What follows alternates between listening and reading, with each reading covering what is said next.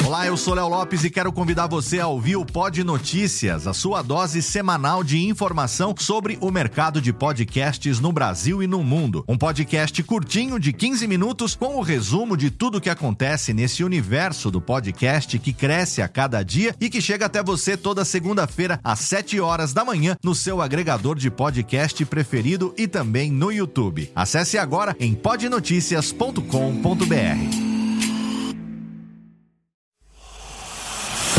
Emoção. Emoção. Aventura. Aventura. Suspense. Suspense. Mistério. Mistério. Você vai. Você vai se cagambalader. Olá, pessoal do Radiofobia. Aqui quem tá falando é o Celto Melo. Aqui fala Buzz Lightyear. As melhores entrevistas com os melhores humoristas. Você só encontra no Radiofobia. Oh. Tira daí, moleque. Vai assistir o programa da Xuxa. Radiofobia 500 jardas. Dublado nos estúdios da TVS. Ah, é o Radiofobia! Nunca na história das internet se viu um programa onde as pessoas mijassem tanto de dar risada. Se você quer uma coisa diferente no que diz respeito aos podcasts, entra no site do Radiofobia. Radiofobia, radiofobia, radiofobia, radiofobia. Radiofobia, versão brasileira AIC São Paulo.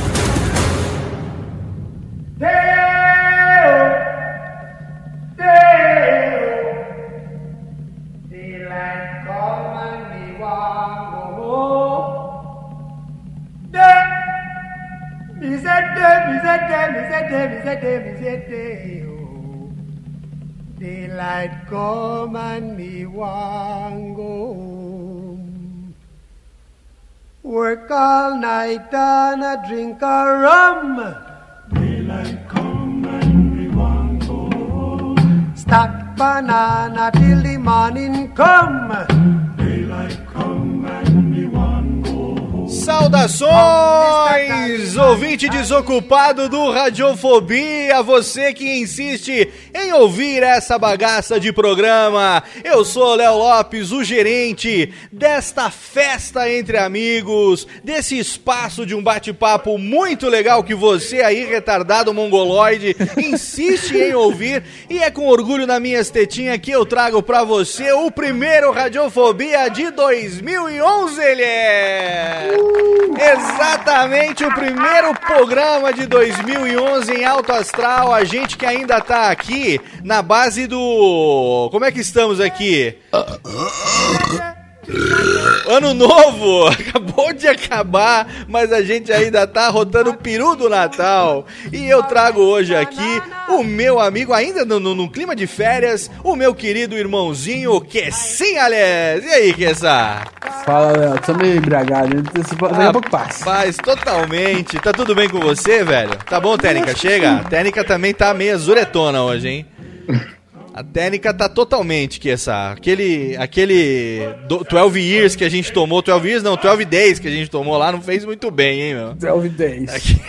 Você tá bem, cara? Léo, eu não sei, eu, eu- tô precisando tomar um café. Você é um café aí? Serve um café pra Cara, tem tudo aqui. Sabe que café hoje, de uma certa forma, tem. Mas eu te explico daqui a pouco por quê. 2011, que essa chegou, o Radiofobia continua aqui, a gente tá com uma audiência cada vez maior. Vamos agradecer aos nossos ouvintes desocupados, não é mesmo, Kessinha? mim? Claro, Léo, claro.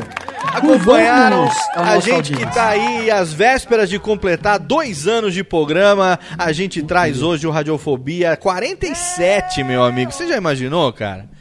Tá lembrado, Léo, quando foi aquele primeiro programa que a gente veio, gravou, não sabia o que ia acontecer. Não é verdade? E a gente já tá aqui, 47 programas depois, quase dois anos. Muito legal ter você comigo, meu amigo Kessa. Obrigado mais uma vez. Como diria o filósofo, a recíproca é verdadeira. Ah, o prazer é todo seu, não é verdade? Muito bem. E a gente tem aqui também hoje, no cantinho do nosso rádio, a presença do nosso amigo totalmente descontrolado, que quando ficou sabendo da pauta do programa de hoje, ele fez questão de aparecer. Não é ninguém mais, ninguém menos do que o gerente da bagaça chamada Descontrole Podcast, meu amigo Jó! Uhul! E aí, galera? E aí, seu Jó descontrolado, você tá bom, nego? Tô aqui de cuequinha branca, né? Você tá aí de cuequinha ainda, mesmo do Réveillon? Ah, sei, é, desde o Réveillon, mesma roupa pra dar sorte, né? Isso vai até o carnaval, pelo menos, né? No mínimo, né? Ô, Léo, e a freada que deve estar isso aí? Não, deve estar. então já não tá branca, deve estar pelo menos meio beijinha, assim. Ah, amarelada na virilha. Freada de Scania deve ter. Nossa senhora, não falo nada. E a Jó, areia de praia que juntou embaixo aqui. Puta que velho. Jó, legal ter você aqui com a gente, cara. Você que na verdade é um dos grandes responsáveis pelo programa de hoje, hein? Com muita honra e prazer. Você sabe disso, com muito garbo e elegância, você é um dos grandes responsáveis pelo programa de hoje. Quero agradecer a você e também mandar você pro meio do inferno, viu? Porque você me viciou nessa bagaça de tal maneira que eu nos últimos meses eu praticamente não tenho ouvido mais nada, cara. É, eu vou te falar, depois. Depois, é, esse negócio de ouvir podcast no carro, você quase bate o carro de dar risada, né? Exatamente. É, só que a parada às vezes é diferente. Fala aí, Léo. Às vezes você quase bate o carro porque você começa a pensar nas coisas e esquece que tá dirigindo o carro. Exatamente, dá um estalo, você. É, e aí você chega em casa você tem que ouvir de novo, porque no carro você não, teve, não conseguiu prestar muita atenção no que estava sendo dito, né? O conhecido frito cérebro, né? Exatamente. São as iscas intelectuais que nós somos obrigados a mordiscar cada vez que nós ouvimos o programa dessa pessoa que é o nosso convidado especial do programa de hoje. Afinal de contas, o Jó deixou de ser convidado faz tempo, ele já é da casa e a Opa. gente tem hoje aqui a presença, mas ele vai ter que ser anunciado com garbo. Técnica, risca aí a trilhazinha, dá aquela riscada boa, exatamente. Hoje temos aqui Lulu Podreira na técnica, meus amigos. Lulu Podreira na técnica hoje veio emprestado aqui e agora eu peço a ele que, por favor, solte aquela música especial para anunciar o nosso convidado de hoje. Vou mandando um beijinho pra filhinha e pra vovó. Pera aí, Lulu, não é essa, caraca. Não é essa, meu. Não é. Que que esse cara... Olha a cara de sádico ele atrás do estúdio. Não é. Lulu, Lulu, corta, corta a técnica. Vai, Lulu, corta, risca. Vá pro inferno, caiu.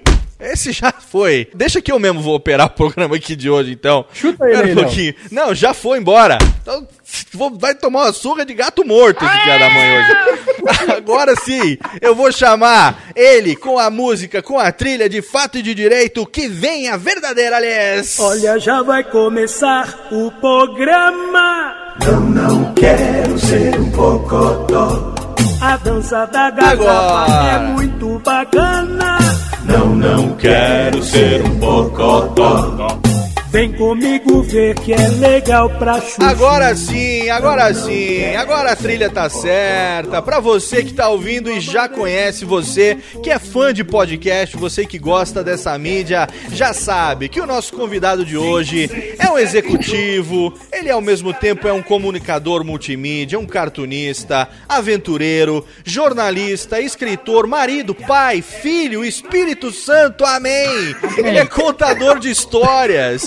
Ele é também um palestrante, mas acima de tudo, Jó, ele é nosso amigo. Ele é gente boa pra caceta e vai fazer você hoje refletir sobre muita coisa ou não. Eu tô falando de ninguém menos do que Luciano Pires, meus amigos. Bom dia, boa tarde, boa noite, bem-vindo a mais um Café. Ué, opa, opa, opa, opa, não é o Café Brasil, cara. Não é o Eu tô emocionado aqui porque eu nunca fui convidado para participar de um outro podcast, então, pra mim é uma honra. Apesar dessa podreira toda que eu estou encontrando aqui, um sujeito de cueca, o outro tomando uma cerveja não sei aonde, mas a gente vai tentar levar na medida do possível. Eu quero agradecer você por ter riscado no mapa o Lulu Podreira. Lulu já foi. Lulu já foi porque o primo dele, quando ouvir isso, vai querer mandar fechar o Radiofobia, na verdade. Lulu morreu com o dedinho na boca, né? Dançando a pocotó, velho.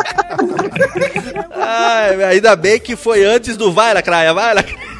Pelo amor de Ah, que legal. Luciano, quer dizer que é a primeira vez que você é convidado a gravar um podcast que não o seu?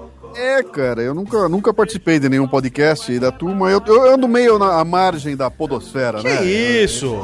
É, é meio, é meio assim na, na lateral da podosfera, né? E você aceita participar desta bagaça logo de cara? Cara, eu não sabia o que era, me chamaram, eu entrei no ar. Agora eu não sei mais como sair, né? Muito bem, quem que merece, Técnica? Agora sim, os filhos do Guanabara, os filhos do Guanabara, muito mais, não, muito mais. Palmas, aê, oi! Excelente, excelente, excelente. Muito bom, muito bom. Luciano Pires hoje com a gente aqui no Radiofobia. Então vamos fazer o seguinte, ó. Vamos rapidamente para nossa sessão de recadalhos, apenas uma sessão rapidinha de recadalhos. Afinal de contas, a gente ainda tá de férias. É só um recadinho para você e já já a gente volta com esse Radiofobia especialíssimo hoje, número 47, o primeiro de 2011, que promete ser o primeiro ano do resto das nossas vidas e o melhor de todos, hein, Kessinha? Amém, aleluia, que assim seja. Vamos nessa, já já tem mais. Já se mata, cara.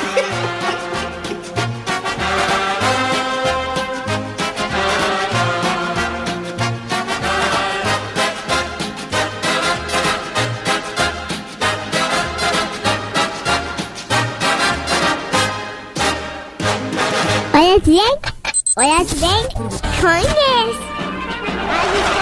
Radiofobia. Radiofobia.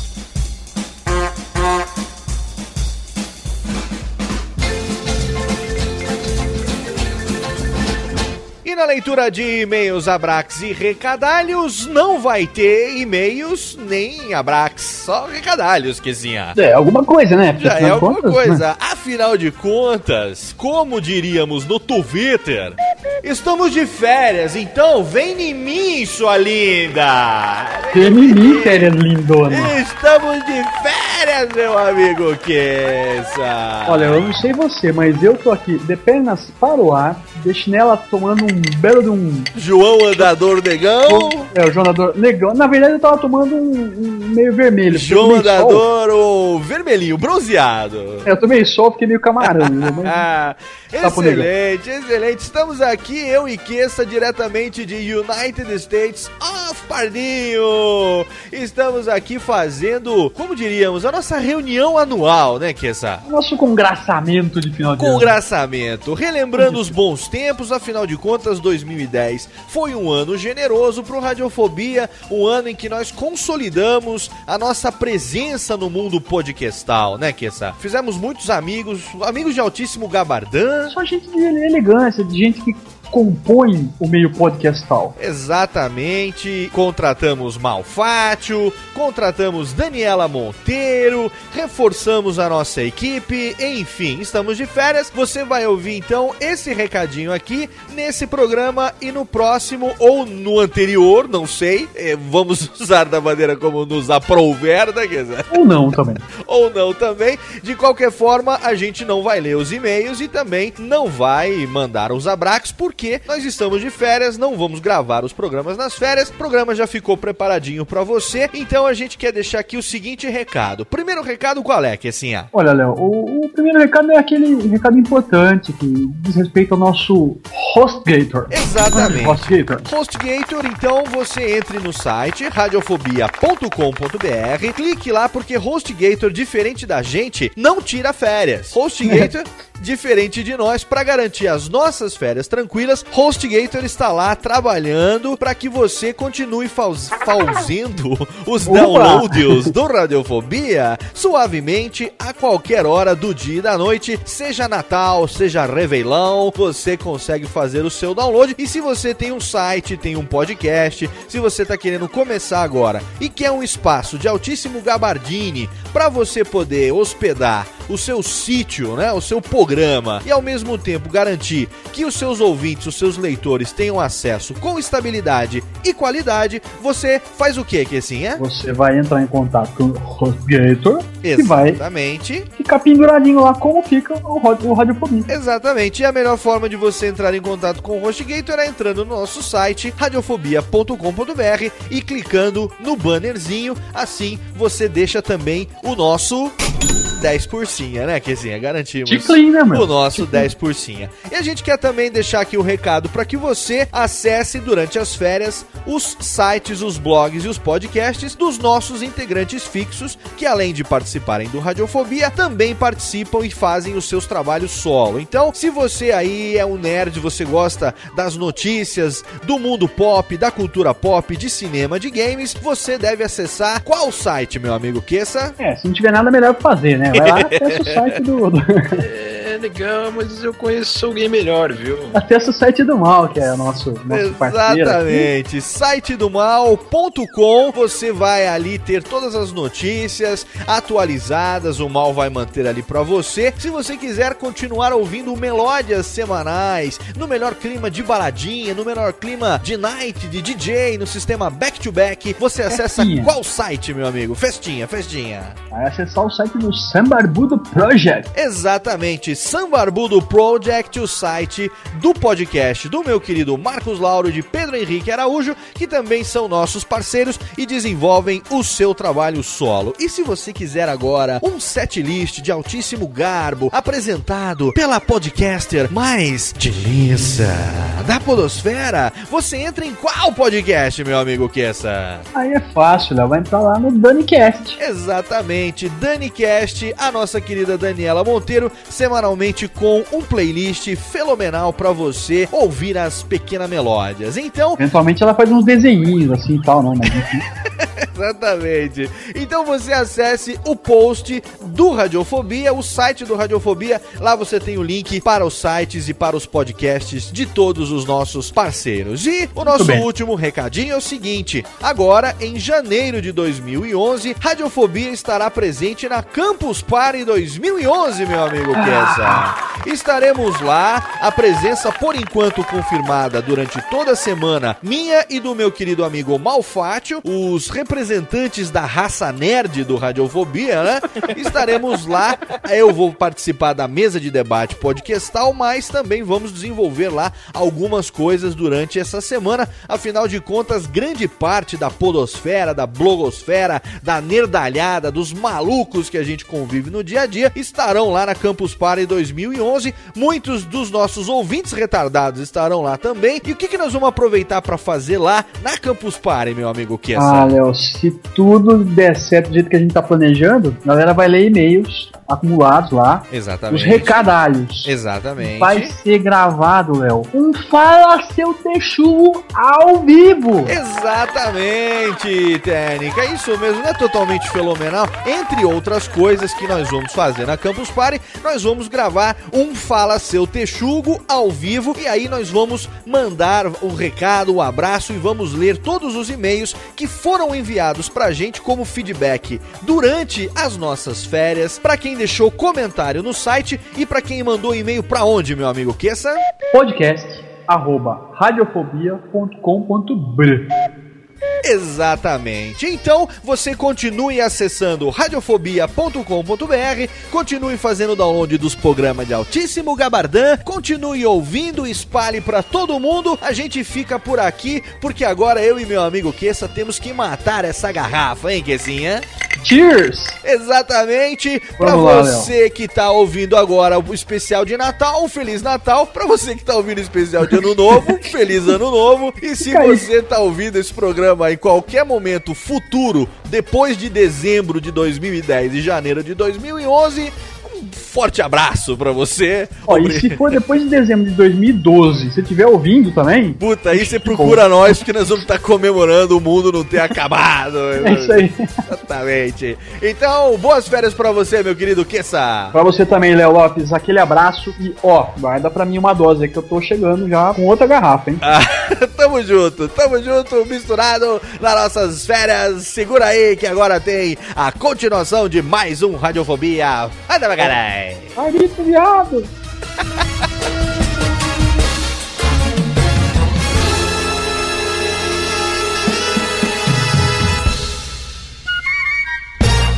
Radiofobia. Radiofobia. Radiofobia. Radiofobia. Radiofobia.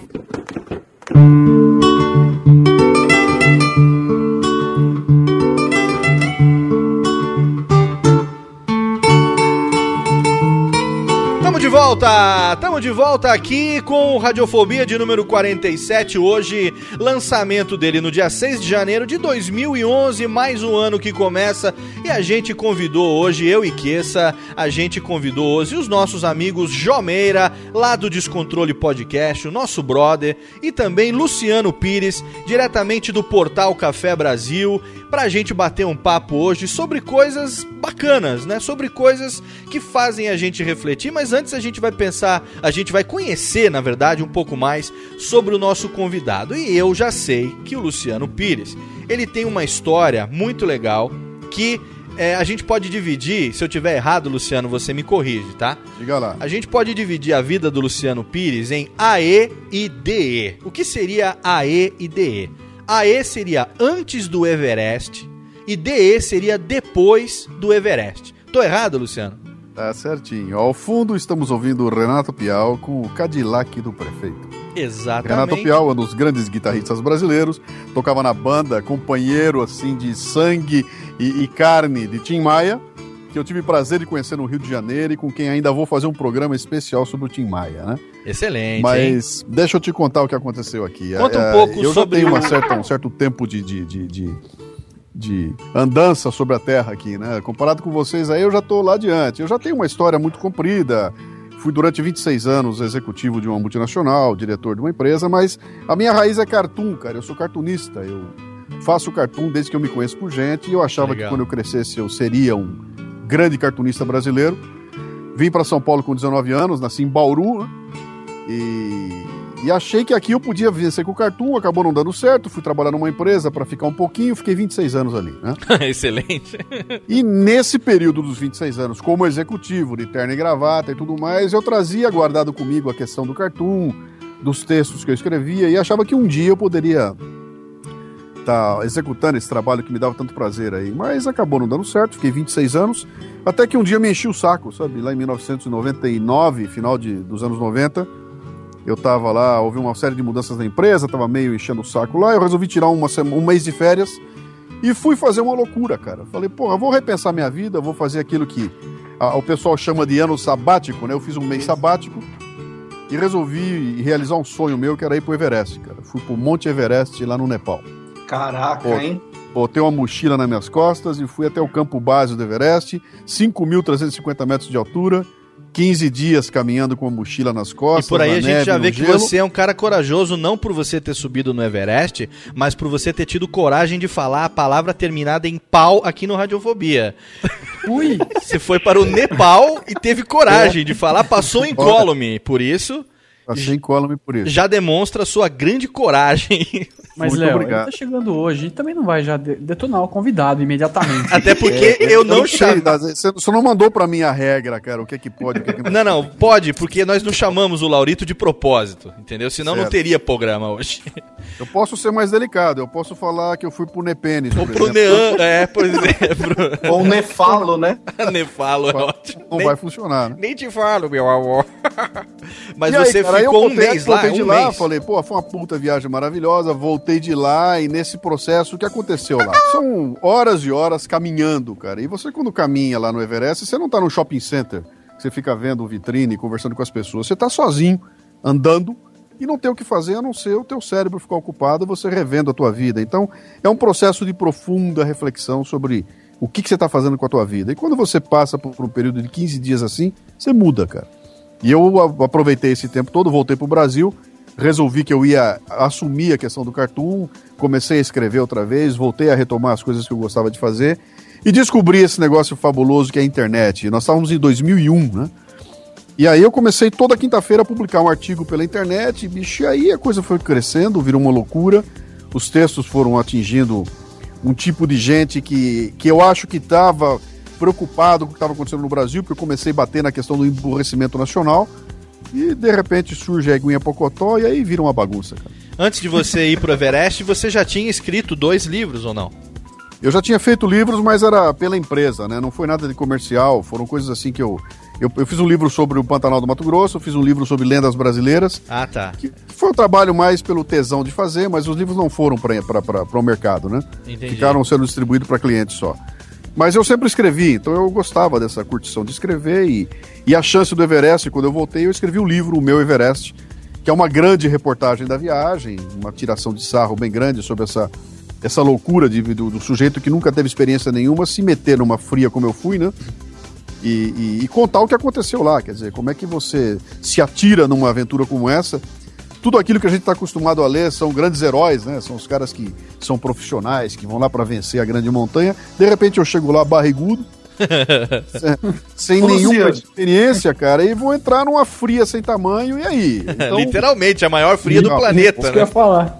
Era isso que eu ia te perguntar, cara. Você, você, você não fez aquele processo que a maioria dos, dos caras que escalam o Everest fazem, de tipo, pesquisar o roteiro, se preparar, mega cara, equipamento. Fiz tudo, fiz tudo que tinha que ser feito. É claro que esses caras que foram lá para escalar a montanha, eles vão lá pro alto, então eles têm uma, uma, um lance profissional que eu não cheguei nesse ponto. Eu fui só até 5.350 metros de altura. Quer dizer, eu não, eu não fui para 8.900 como eles vão. né? Sim, você não foi pro Mas- pico, né? Não fui pro pico, mas mesmo assim eu tive que fazer um processo, eu tive que emagrecer, fui pra academia, comprei um monte de equipamento, um monte de roupa, que foi, um, foi, foi muito interessante me preparar para ir para lá. De qualquer forma, mesmo me preparando tudo, a viagem que eu fiz para lá foi a primeira grande viagem que eu fiz assim na minha vida. Quer dizer, eu, já, eu comecei pela trilha que é a trilha punk, né? A Sim. trilha do Everest. Eu não fiquei fazendo pequenas trilhas para lá e para cá. Eu já fui de uma vez. Falei, já que é pra. Já que é pra ir pro inferno, eu vou beijar o demônio, né? Vamos- Então, é, eu- lógico. Vamos Você é o Santiago de Compostela. né? Como diria É. Daniela Monteiro, vamos dar um beijo grego no capeta logo, né, cara? Um beijo grego. Ô, Léo, e você, gosta de, de dar uma refletida ou você só caminha? Olha, eu gosto de dar uma refletida, né, meu amor? Do espelho, então, maravilha. No motel tem espelho no teto, Refletida, né? tem, tem, tem. Reflexão pra tudo quanto é lado. Não, eu acho que. É, você tinha que idade na época que você foi pro Everest, Luciano? Eu tinha, eu, eu era um garoto, cara. Eu tinha 42 anos de idade. Garoto de 42 anos. Da hora. Por isso que eu tô na margem da podosfera, cara. Eu sou Que um isso? ancião. Que Eu, na isso? podosfera brasileira, eu sou um ancião. Essa É. garotada toda que tá aí agitando o podcast pra lá e pra cá, cara, eu, de repente, eu entro, eu entro no meio do caminho, do alto dos meus 54 anos de idade e, e não orna, como se diz lá em Bauru, né? Não orna. Luciano, isso daí é, é preconceito seu, cara, porque Não. se na podosfera só tem garoto, a gente tá precisando de um tiozão pra falar umas Ah, pois verdades. é, mas não, eu, eu não- eu não tô, eu não tô reclamando, eu tô só explicando do porquê que eu tô à margem. Quer dizer, eu não tô, eu não tô na mesma balada, no mesmo. Eu não tô frequentando o mesmo local, eu não tô, eu não tô visitando o mesmo site, eu tô noutra linha, né, Sim, cara? sim. Eu tô no outro mundo, né? Então, São mas- mundos que são separados. Eles, É. Queira ou não queira, eu tô num mundo de, de- de- de- convivendo com um tipo de gente que é diferente da média da podosfera brasileira. É. Eu fiz, eu- teve, teve aquela pesquisa da, da- Como é que é a pesquisa de podcast? Que Pode pesquisa, Pode pode pesquisa. pesquisa. A Pod Pesquisa. Eu consegui puxar de dentro dela 100 questionários do meu podcast, do Café Brasil. Cara, a, a idade média de ouvinte de podcast no Brasil é 24 anos. Sim, a o do meu seu é é... 36, cara. Sou eu, prazer. Prazer, Léo Lopes. Então, bem-vindo. É nóis, Então, mano. já- Quer dizer, deixa claro que eu tô situado num outro nível, né? Não é ruim isso, cara. Pelo contrário, eu acho que é muito legal. Gostaria que tivesse muito mais gente assim pra gente poder atender todos os todos os grupos. Pra não ficar aquela história que podcast é coisa de garotada, né? Não é, cara. Não é, não é, Mas não olha- é, efetivamente não é. Inclusive, a gente agora, é, ainda esse mês de janeiro, a gente vai ter oportunidade de discutir isso na Campus Party, que está chegando aí. E eu também é, tive a alegria de ser convidado para a mesa de debate sobre podcast. Não vejo a hora de poder falar um pouco sobre isso também. É claro que a gente não vai entrar muito nesse assunto, porque o programa hoje, o assunto hoje aqui é o Luciano, as experiências que a gente tem para tocar e muita música boa, é, de qualidade, coisa que é rara nesse programa também. Mas o, o podcast, eu acho que acima de tudo, ele é uma grande ferramenta que ainda está sendo descoberta, né? Eu, é eu, como eu dizia minha consigo. avó, é um martelo. Você bate um prego, quebra uma cabeça. É, né? Uma eu, exatamente. Eu consigo visualizar que nem o ano passado, em outubro, eu gravei um programa com meus filhos, é, é, o especial de Dia das Crianças. Eu achei que fosse ficar uma merda, porque estava diferente de tudo que eu tinha feito até hoje. Foi o programa mais baixado até hoje do Radiofobia. Isso A gente, já teve, a gente já teve quase 3 mil downloads desse programa, uma coisa absurda. E aí a gente até teve a ideia, tô até conversando com o Jó, pra ver se a gente junta as duas filhas dele com os meus filhos, a gente faz o Criança Cast. Demorou, né? cara, A gente tem a molecada. a então, uma coisa que assim, a gente tem a molecada da, da, do mundo nerd fazendo podcast, você tem a galera de comportamento, você tem. Sabe, eu consigo ver criança fazendo podcast, eu consigo ver é, uma senhora fazendo um podcast, sei lá, sobre é, receita, contando história para crianças, entendeu? Eu, É, vejo na, na- meio, na eu vejo medida, na- na medida que a linguagem, que o processo cair no domínio popular, a coisa vai, vai servir para todo mundo. A questão é que ele é um processo de internet.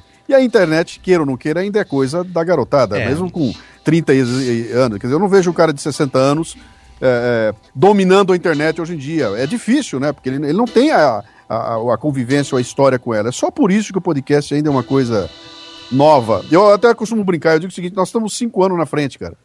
É. Sabe, da- daqui a cinco anos o podcast vai ser uma, uma coisa de domínio público e todo mundo vai fazer o seu e, e espero que Estamos seja salvando. assim, cara. É isso aí, Eu- ó. eu acho que sim, acho que sim. Opa, opa, opa, a Técnica tá Olha! chamando. Técnica tá chamando, é sinal que vem melódia por aí. Café Brasil. A Técnica arrumou um sinal da melódia agora. O que isso é um, isso é um código Morse? Não sei, é uma viadagem que inventaram aqui. melódia, vamos ouvir melódias.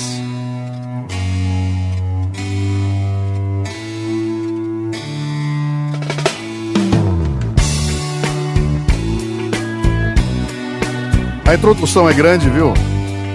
A introdução é grande. É assim, quanto maior a introdução, mais gostoso, meu amor. Mas isso, mas isso é um clássico da música paulista.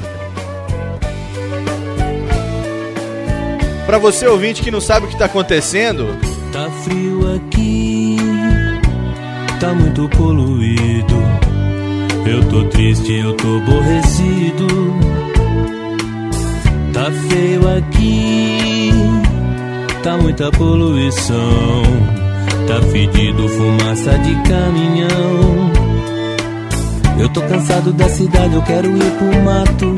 Tem de tudo lá, porco, galinha, pato. Tem carroça, tem cachorro, tem carro de boi. Correguinho sempre tem, eu tô cansado da cidade, eu quero ir pro mato. Tem de tudo lá, porco, galinha, pato. Tem carroça, tem cachorro, tem carro de boi. Correguinho sempre tem. Tirar o leite. São seis horas da manhã. Juvenal. Juvenal, Juvenal. Juvenal, Juvenal, vem tirar o leite. São seis horas da manhã. Juvenal, Juvenal. Juvenal, Juvenal. Tá frio aqui. Tá frio aqui. Isso aí que vocês estão ouvindo é Karnak, cara, cantando Juvenar. Isso é um clássico da música paulista. É, o Karnak não é uma banda assim de grande alcance, que fez um grande sucesso nacional, mas esses caras são absolutamente fabulosos, cara. A liderança do Abu Bu, Janra, a né? Bu é ótimo, a Bu é gênio, né? Puta, o Abu é muito bom, cara. Ele fez um show recentemente lá, o Mafaro, eu fui assistir no Auditório Ibirapuera. Nossa, Mafaro, que é felicidade em. E na- no, no dialeto que ele tem africano lá, cara. É muito Muito bom. legal, né? É muito bom, é muito bom. Pra mim, o Abu Janra talvez seja o mais global dos artistas que tem no Brasil hoje, cara. Ele usa a linguagem, música de qualquer lugar do mundo. Não tem problema nenhum de fazer qualquer gênero musical e fica isso que você tá ouvindo aí. É maravilhoso, cara. Maravilhoso. Jó, explica um pouco pro ouvinte desocupado do Radiofobia Eu? o que é isso que a gente tá fazendo aqui hoje. Como assim? O que é esse esquema de tocar uma música e não falar nada e voltar conversando? Ah, esse é o esquema do Café Brasil, cara. O Luciano ele já, já explicou em vários programas. E quem, quem quiser conhecer o Café Brasil, um bom programa para começar é, é o 200, porque lá ele dá uma explicada de como funciona a, a mecânica do programa, que é uma mecânica diferente que a gente está acostumado no podcast é, bagunçado, zoeira tal. E ele sempre coloca uma trilha, cara, que tem tudo a ver com, com, com, com o assunto que ele tá falando. E só que, cara, quando você começa a ouvir o podcast, quando você começa a ouvir o Café Brasil, você, você fica perdido, porque ele começa a falar de uma coisa, começa a te levar e de repente o roteiro te leva pra outro lugar, sabe? Toda vez que eu ouço Café Brasil, eu dou o play, começa a trilhazinha e eu pergunto, pra onde o Luciano vai me levar hoje? Porque É uma o viagem. texto- o título, cara, muitas vezes tá o, tá. o sentido do título tá escondido e vai ser uma reflexão que você vai fazer depois que você ouvir o cast, sabe? É uma viagem. Hoje, por exemplo, eu ouvi o, os, suicídios, os sui- suicídios cotidianos, cara. Aham. Quando eu vi, cara, eu me peguei chorando no carro, tá ligado? É, É, ele- aquele negócio que eu falei pra você. Você ouve o Radiofobia, quase bate o carro se cagando de rir. Aí você ouve o Café Brasil, o cara te faz pensar e te refletir sobre uma, uma coisa da sua vida tão pessoal que de repente você se vê chorando igual uma bicha louca no carro. É, Imagina, bom. os caras vê um, um Fusca amarelo com um gordo cabeludo chorando igual uma menininha. Senhoras e senhores, o Café. Brasil, o Café Brasil ajuda a enviadar as pessoas. É meu amor, eu adoro, porque assim, quando eu menos espero, o carro de trás vem e me dá uma entuchadinha, né? Ô, Léo. Delícia, fala, meu amor. Ô, Léo, sabe aquela história clássica que os caras mandam de feedback? Porra, passei uma vergonha dando risada na rua. É, e no tal. busão, né? Os caras acharam que eu era retardado no busão, rindo que nem besta, né? Do Café Brasil e assim, porra, cara, eu passei vergonha, Cara, tava chorando eu tava no trânsito. escutando O 201. Eu tava escutando o Café Brasil 201, que é sobre a fábrica de líderes. Ah, eu tava Eu tava- ouvindo hoje também esse programa. Hoje ou ontem tava ouvindo, cara. Eu tava na rua Iaiá, no Itaim, quando eu tive um estouro de, de choro, parecia um, parecia um retardado mental no meio da rua. Subi o elevador do trabalho com uma vergonha, fui direto pro banheiro, chorar igual uma menininha no- na privada, em posição fetal. Porque ouviu, a, porque ouviu a música dos escoteiros, é isso? A música É, dos não, escoteiros cara, foi foi legal também. cara. É, então, Foi é- muito legal. Ô, Luciano, eu- você eu- eu- escreveu, você escreveu o livro Meu Everest é, com a sua experiência de subir o Everest, mas esse livro ele significou uma mudança na sua vida a partir do lançamento dele ou a mudança foi uma consequência natural de você ter tomado a decisão depois desse mês sabático aí que você viveu? Ah, eu, eu acho que eu retomei o que eu- a minha raiz, né, cara? Eu voltei para aquilo que eu queria quando eu tinha 19 anos, cara. Quando eu, seja, quando eu vim para São Paulo, eu queria fazer um tipo de trabalho, acabei me desviando disso, construí uma carreira muito legal. Pô, eu fui diretor durante 12 anos de uma baita multinacional, né? De autopeças. Aham. E isso foi como se eu tivesse desviado do trilho, construí minha carreira ali e agora eu voltei pro meu trilho original. Quer dizer, eu tô fazendo aquilo tudo que eu achava que eu faria quando eu cheguei em São Paulo com 19 anos, né?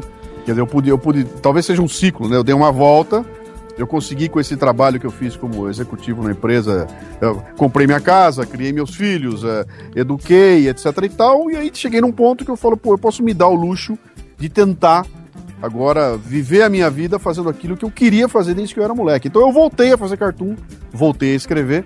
Eu diria que então é um, é um, é um ciclo. E isso, de certa forma, cara, me dá um privilégio sem tamanho, porque, cara, quem que pode falar isso aos, depois de 50 anos de idade, né? Cara, conseguir voltar lá atrás e resgatar os sonhos de garoto e tudo mais. Então é, é, é, é para mim é um privilégio, cara, ter conseguido isso tudo. E esse como eu já falei para é como eu já falei para vários amigos assim.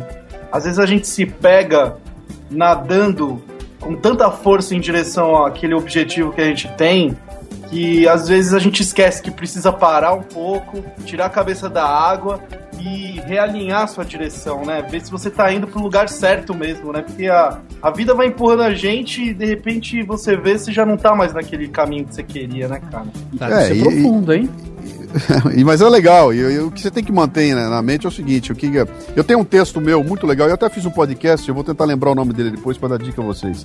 Que eu falo, se eu não me engano, é o da Via Láctea, chama-se Via- A Via Láctea, o podcast. Onde eu, eu conto uma história minha, que eu achava que quando eu era moleque, eu montei um esquema lá de observação, de astronomia, não astrologia, astronomia. E puta, achava que quando eu tivesse mais velho eu ia montar um negócio legal. Um dia roubaram o meu telescópio, eu fiquei chateado, encaixotei tudo que eu tinha e larguei essa, essa coisa de, de astronomia. Anos depois, aqui em São Paulo, cinco anos atrás, eu voltei e comprei um telescópio maravilhoso, cara. E aí eu levo esse telescópio no quintal de casa, ligo, boto, monto o bicho e vou de novo fazer o que eu tinha feito com 20 anos lá em Bauru, né? E, e descubro um negócio legal, cara. Eu retomei tudo aquilo de novo e, e a, e a conclusão final é o seguinte: o, o- sonho da gente não morre, ele hiberna, né? É. E a tenho- questão é você, você saber que ele tá ali e não deixar não que ele deixar morra. que ele, que ele se esvaia em meio a aquilo que você está vivendo. Uma coisa eu tenho de testemunho para dizer a respeito disso, que na verdade a concretização é isso que a gente está fazendo aqui há 47 programas, né? Eu e o Kessa somos amigos de infância, a gente é mais que amigo, a gente é irmão. Ele é o irmão do sexo masculino que eu não, não tive, que só tenho uma irmã. A gente cresceu um na casa do outro e a gente fazia uma brincadeira de que a gente tem aqui gravado até hoje isso é, o digitalizado hoje de gravar programinhas de rádio né que essa a gente ia lá na minha casa e ficava gravando brincando de rádio né Passava um tempo lá brincando disso, né? era nosso preferido, assim. Então era mais do que cinema, mais do que comandos em ação, mais do que Falcon. A gente gostava de brincar, de gravar, bate-papo, entrevista, imitação e tal. Pois bem, crescemos. Eu, com 18 anos, saí de Serra Negra, United States of Pardinho, fui viver a minha vida, fui ser missionário religioso. Durante 12 anos eu fui é, ministro de uma religião de origem japonesa, fui pro Japão, fui pro Sri Lanka, é, me formei como tradutor e intérprete de japonês e sempre metido em coisas relacionadas à comunicação, à voz. Ai, metido, falei, né? Que, que, que meda. metido nas coisas relacionadas à comunicação. Então, por exemplo, tinha um casamento, eu ia lá, me oferecia pra fazer mestre de cerimônias, locução, é, enfim, tinha alguma um texto pra ler, é, um audiobook, eu ia lá e fazia e tal. Então, o sonho do rádio sempre ficou ali. Foi agora, recentemente, cinco anos atrás, que eu mudei a minha carreira, é, resolvi separar fé de religião, é, trabalho de fé e fui trabalhar com outra coisa que não aquilo que eu fazia. E aí eu falei, irmão, vou pegar aqui o que eu tenho agora para trabalhar como qualificação. Eu tenho a minha formação em é, japonês e inglês. Falei, então vou trabalhar como tradutor intérprete, vou mexer com alguma coisa nessa área. Mas eu queria me qualificar em alguma coisa. Peguei a grana do fundo de garantia e investi no meu curso de radialista. Eu falei, vou retomar o sonho de criança. Fui trabalhar como tradutor, ao mesmo tempo é, fiz o curso de rádio, me formei, comecei a trabalhar já com meu registro profissional de DRT na, na carteira como radialista. E aí no rádio o programa não vingou. Porque, na verdade, todo mundo sabe, o Luciano sabe, o que o Jó sabe, e o ouvinte aí que acompanha a rádio sabe, o rádio vive um momento muito complicado para você chegar lá, bater na porta, levar um pilotinho, hoje em dia é dificílimo, né? O programa tava, em tava na gaveta, eu falei, não, o sonho não vai morrer aqui. Vamos fazer, conheci eh, o Nerdcast, eu comecei a ouvir outros podcasts, vi que era uma ferramenta interessantíssima. Primeira coisa que eu fiz foi ligar pro Kessa, né, Kessa? É, a gente tava. Me lembro até hoje, cara. tava- era carnaval. A gente tava- 2009, 2009, vai fazer dois anos 2009, agora. a gente Que você tava- tava vestido de ula-ula, né, Kess? Eu tava de Havaiana. Tava de Havaiana. Então, é, e não era chinelo. Não. É, enfim, a gente tava no carnaval, assim, é, um longe do outro, né? O o- o Léo tava. A gente perdeu o contato durante muito tempo. A gente se falava é. uma vez a cada dois anos, sei lá, uma vez por ano. Foi bem legal porque, tipo, vamos fazer aquele esquema que a gente fazia antes? Vambora. Né? É só- Vamos retomar só- aquela brincadeira de criança sem compromisso e tal, né? Uhum. E acabou virando, lógico que hoje eu ainda não tenho como mudar profissionalmente, eh, ainda dependo de um emprego formal numa multinacional, por enquanto eu ainda não posso largar. Mas é interessante que o sonho, né, uma hora ele aflora, né? Por que que você tem aquela frase, Melhor do que Luciano? flora, né? É a flora intestinal, meu amor. Esquece dela. Tá funcionando hoje. Eu falei deflora. Ah, eu, deflorar já faz tempo já, vai muito, muito tempo, desde que eu conheci o Laurito. Ô, Luciano, por que que Diga. você tem aquela frase que você diz que as pessoas não tropeçam em montanhas, elas tropeçam em pedregulhos, hein? Ah, essa é uma história. Isso, isso a frase é budista, né? Essa É. frase não é, não é minha, é uma frase budista. Mas você usa ela na sua palestra. tá? Eu uso bastante na palestra porque eu, eu conto uma história muito legal. No meio da palestra tem um lance interessante que eu conto da dificuldade de usar o banheiro no Everest, de como é difícil usar o banheiro. É muito engraçado. Eu conto todo o rolo que tem de você usar o banheiro. E no final eu faço uma conclusão da lição que eu aprendi ali. Quer dizer, eu, eu fiquei aqui durante um ano me preparando para vencer uma avalanche, para vencer uma queda de 3 mil metros de altura, para vencer um, um ataque dos guerrilheiros maoístas, um terremoto, um deslizamento. E quando eu cheguei lá, bicho, eu encrenquei era o banheiro. É, porra. Tudo isso que eu falei, ou estava sob controle, ou era tão grande que não tinha o que fazer a respeito. E a grande encrenca, ou, ou para ficar bem bonito, a grande merda da viagem foi o banheiro. É. Básico, né? E aí, quando eu voltei e contei para um amigo meu que é budista, ele virou com essa para mim e falou: Cara, ninguém tropeça em montanha, nós tropeçamos em pedregulho, né? E, e- e eu uso isso na palestra até para refletir a respeito dessa coisa. Falei, cara, a gente passa tanto tempo preocupado com os puta de uns problemas gigantescos, e vai pegar mesmo é no detalhe pequenininho, na porcaria, na, na- na- sabe, na, naquela coisa do dia a dia que a gente releva. Eu, eu não gastei um minuto do meu tempo para pensar no banheiro, porque eu tava pensando na avalanche. Exatamente. E quando eu cheguei lá, cara, que avalanche, cara. A avalanche tá lá, os caras sabem onde ela tá e ninguém vai entrar embaixo dela, né? Então é. é- é- é- é- essa, essa é a coisa que tem a ver com esse negócio da, da, da- da montanha com o pedregulho. É, cara, é meio óbvio. É meio óbvio, mas é a verdade absoluta. Técnica, técnica chamando, técnica chamando. Mais um? Tem que obedecer. Chamou, tem que obedecer. Café Brasil. Você tá pensando que eu sou Loki, bicho? Sou malandro velho, não tenho nada com isso. Você tá pensando que eu sou Loki, bicho? Sou malandro velho, não tenho nada com isso. A gente andou, a gente queimou muita coisa por aí. Ficamos até mesmo todos juntos, reunidos numa pessoa só.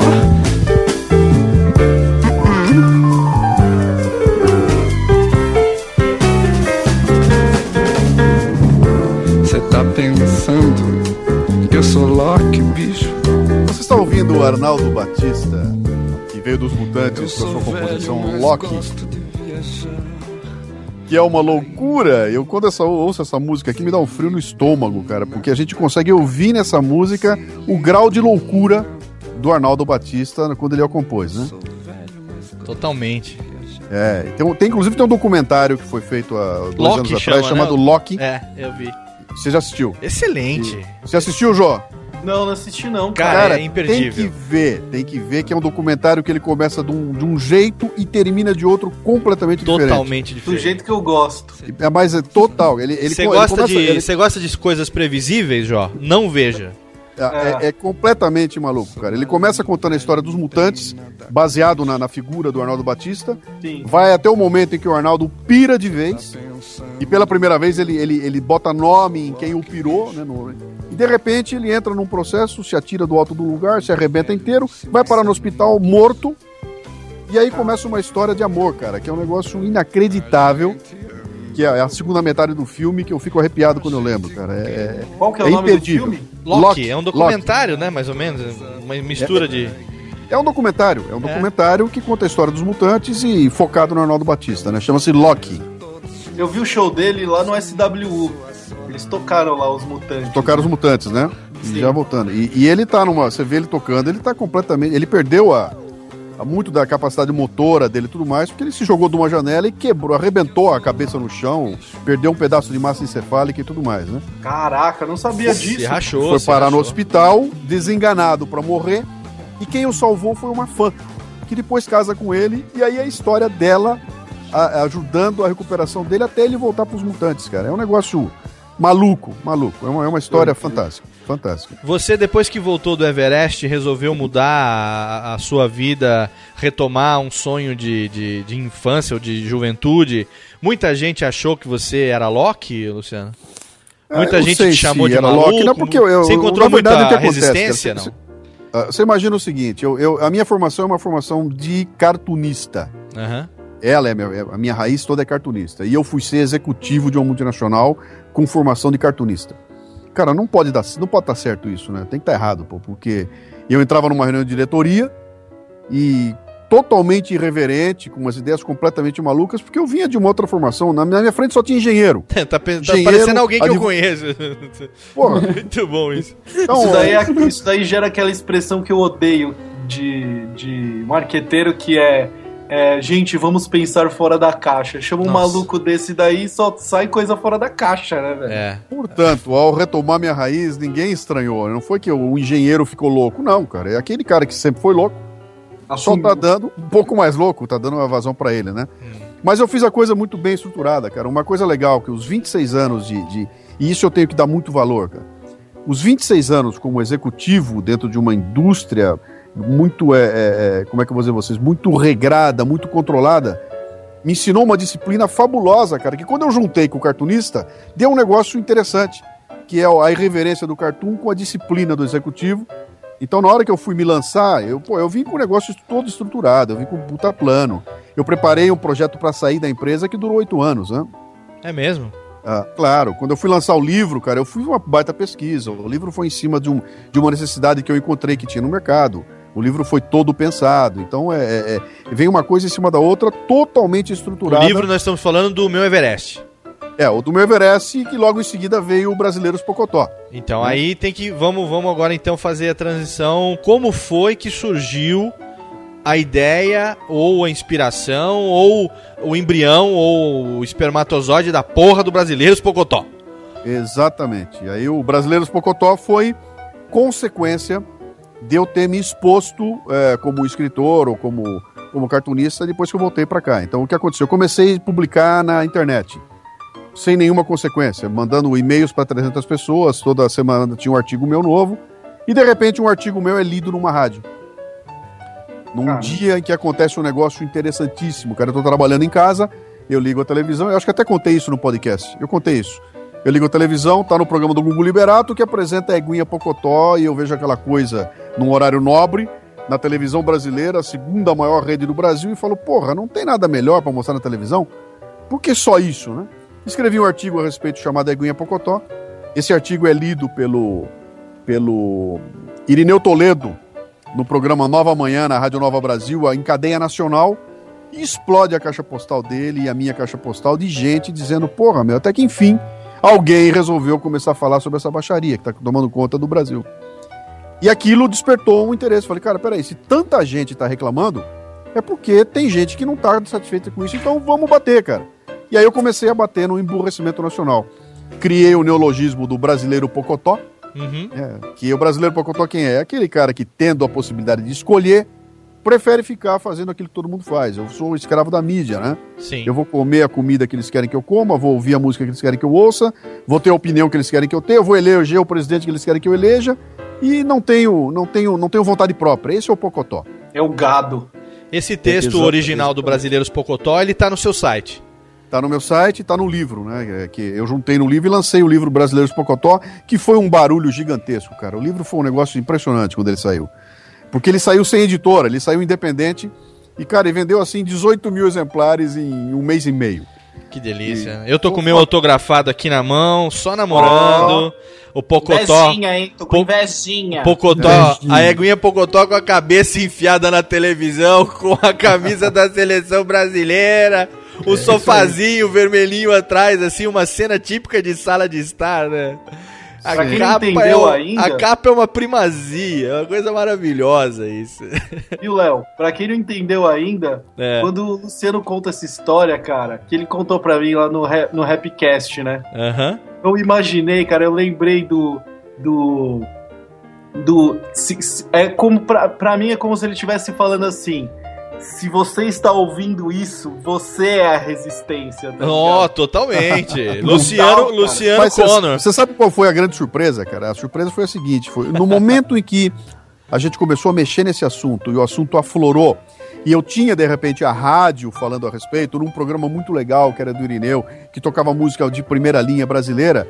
Cara, apareceu de todo lado gente dizendo, cara, pera, é isso mesmo, cara, eu não quero esta merda, não gosto disso eu quero achar uma alternativa. Então, existe uma, uma, uma maioria silenciosa é. no Brasil que é refém de uma minoria barulhenta. Sim. Né? E as pessoas Essa... precisam de um estímulo, muitas vezes, para elas conseguirem também dar suas opiniões, né? Ou, ou até para saber que o vizinho do lado pensa igual pensa a ela. Pensa igual cara. a você, exatamente. Então, então, o que aconteceu? Quando a internet surge, com a força que ela surgiu, que foi do começo do, do, do, do milênio para cá, né?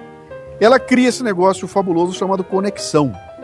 Então, de repente, aquela ideia que eu tenho sozinho, ao publicar o meu artigo e botar um botão e ele for para duas mil pessoas, cara, eu acabei de me conectar com duas mil pessoas que descobriram que tem alguém pensando igual a elas. E isso né? é muito bom, isso é excelente. Então, cara, nesse processo é. nasceu o site, nesse processo nasceu o programa, nasceu o podcast e nós estamos aqui hoje. Quer dizer, tudo que nós estamos fazendo tem como base um negócio chamado conexão. Exatamente. Conectividade. É, e, veja, Luciano, e, e como é que, assim, como é que você começou a, a trabalhar com essa questão do humor, né? Por que, que o humor e a irreverência eles colaboram pra essa abordagem dos temas, né? É, é, o- é o cartunista, São temas né? complexos, sérios. É, né? mas é o cartoon, é o cartunista. Quer dizer, a minha, a minha veia é veia de cartunista. E eu Uhum. faço cartoon desde que eu tinha 13 anos de idade. cara. Olha aí, Kessa, você tá no mesmo esquema, hein? Ah, e tem uma coisa legal do cartoon que é o seguinte: o, o cartoon te dá um treinamento de visão do mundo que nenhuma outra coisa tem. O cartoon tem um negócio muito legal que é o seguinte: ele é a única manifestação do homem que é capaz de provocar um sorriso nas pessoas em seis segundos. Quando você bate o olho num cartoon, em seis segundos você vai dar um sorriso. Ou é um sorriso mental, ou é um sorriso físico. Aham. Mas são seis segundos, cara. Não tem outro tipo de, de manifestação que em seis segundos te dá essa reação. Você vai fazer uma poesia, cara, a poesia tem que ser construída, um texto tem que ser construído, uma piada tem que ser contada. O cartoon não, cara. É aquela coisa é, seca, objetiva, que você bate o olho e você compreende aquilo. Ô, Então Luciano, ele- eu vi hoje num, num site de design, um designer falando exatamente isso, que a forma, ela é uma linguagem universal, né, cara? Exatamente. Então ele, ele te treina a olhar o mundo e rapidamente estabelecer essas conexões, ver onde é que tá a loucura, o que que tá errado. Ele te treina nessa irreverência. E tem uma coisa muito legal, cara. No- o olho do cartunista, ele olha pro mundo e de repente o passarinho fala, a mesa anda, a cadeira conversa. É, os seres inanimados têm vida, né? Tem limite, cara. Qualquer coisa vale. Então isso te dá um jeito de enxergar o mundo que é completamente diferente das pessoas que não têm esse treinamento. Aí eu entro numa reunião de diretoria de uma multinacional. Os caras estão discutindo return on investment. É. E eu tô sentado na ponta da mesa e olhando aquilo com o olho de cartunista. Cara, só pode dar merda.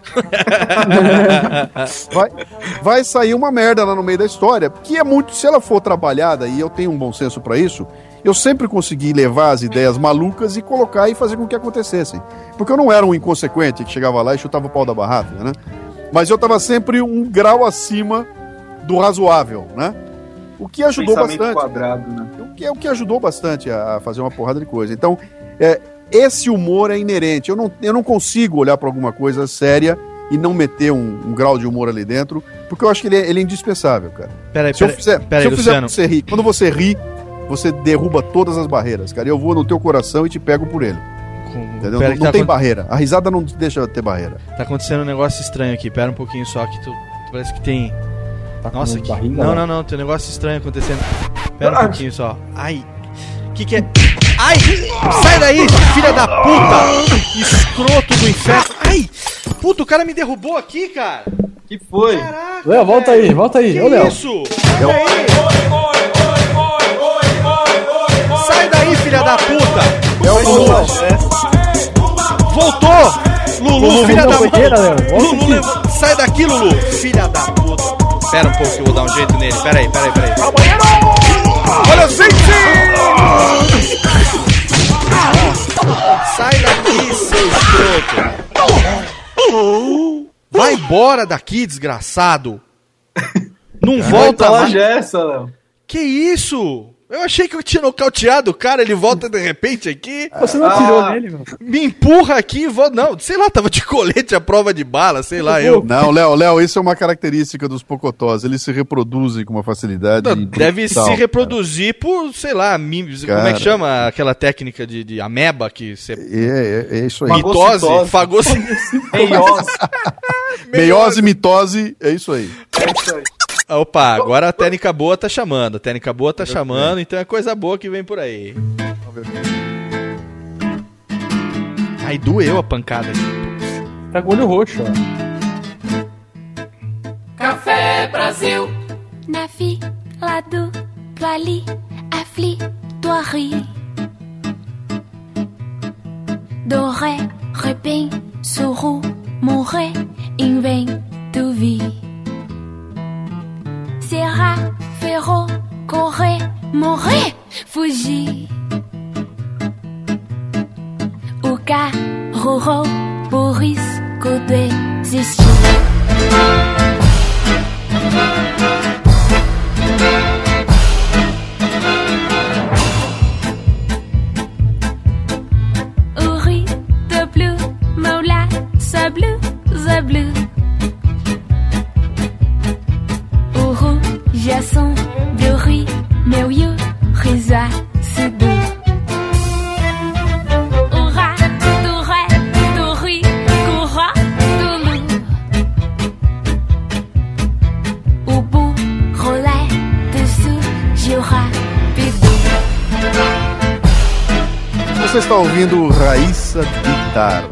Raíssa Bitar. Essa menina tem 21 anos, lançou o CD dela agora recentemente. Eu Vou Lá é o nome do CD.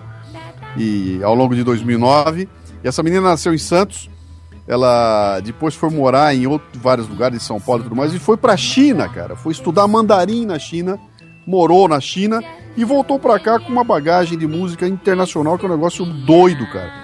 E ela lançou um disco que é uma surpresa atrás da outra. Com essa vozinha que ela tem, ela bota chorinho, jazz, MPB. Ela canta um blues chinês, cara. E é uma coisa totalmente maluca. É a garota de 21 anos de idade. Nossa, que, Sensacional, que som. excelente, hein? Raíssa Bitar. Raíssa Bitar, Esse excelente. Luciano, hein? Até com a música, até com o ritmo, ele, ele é, é, bota umas paradas provocativas, cara.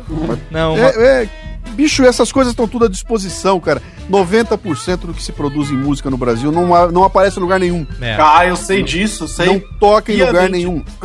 E eu tenho uma tese que é a seguinte, cara, nunca se fez tanta música de boa qualidade como se faz no Brasil hoje. É?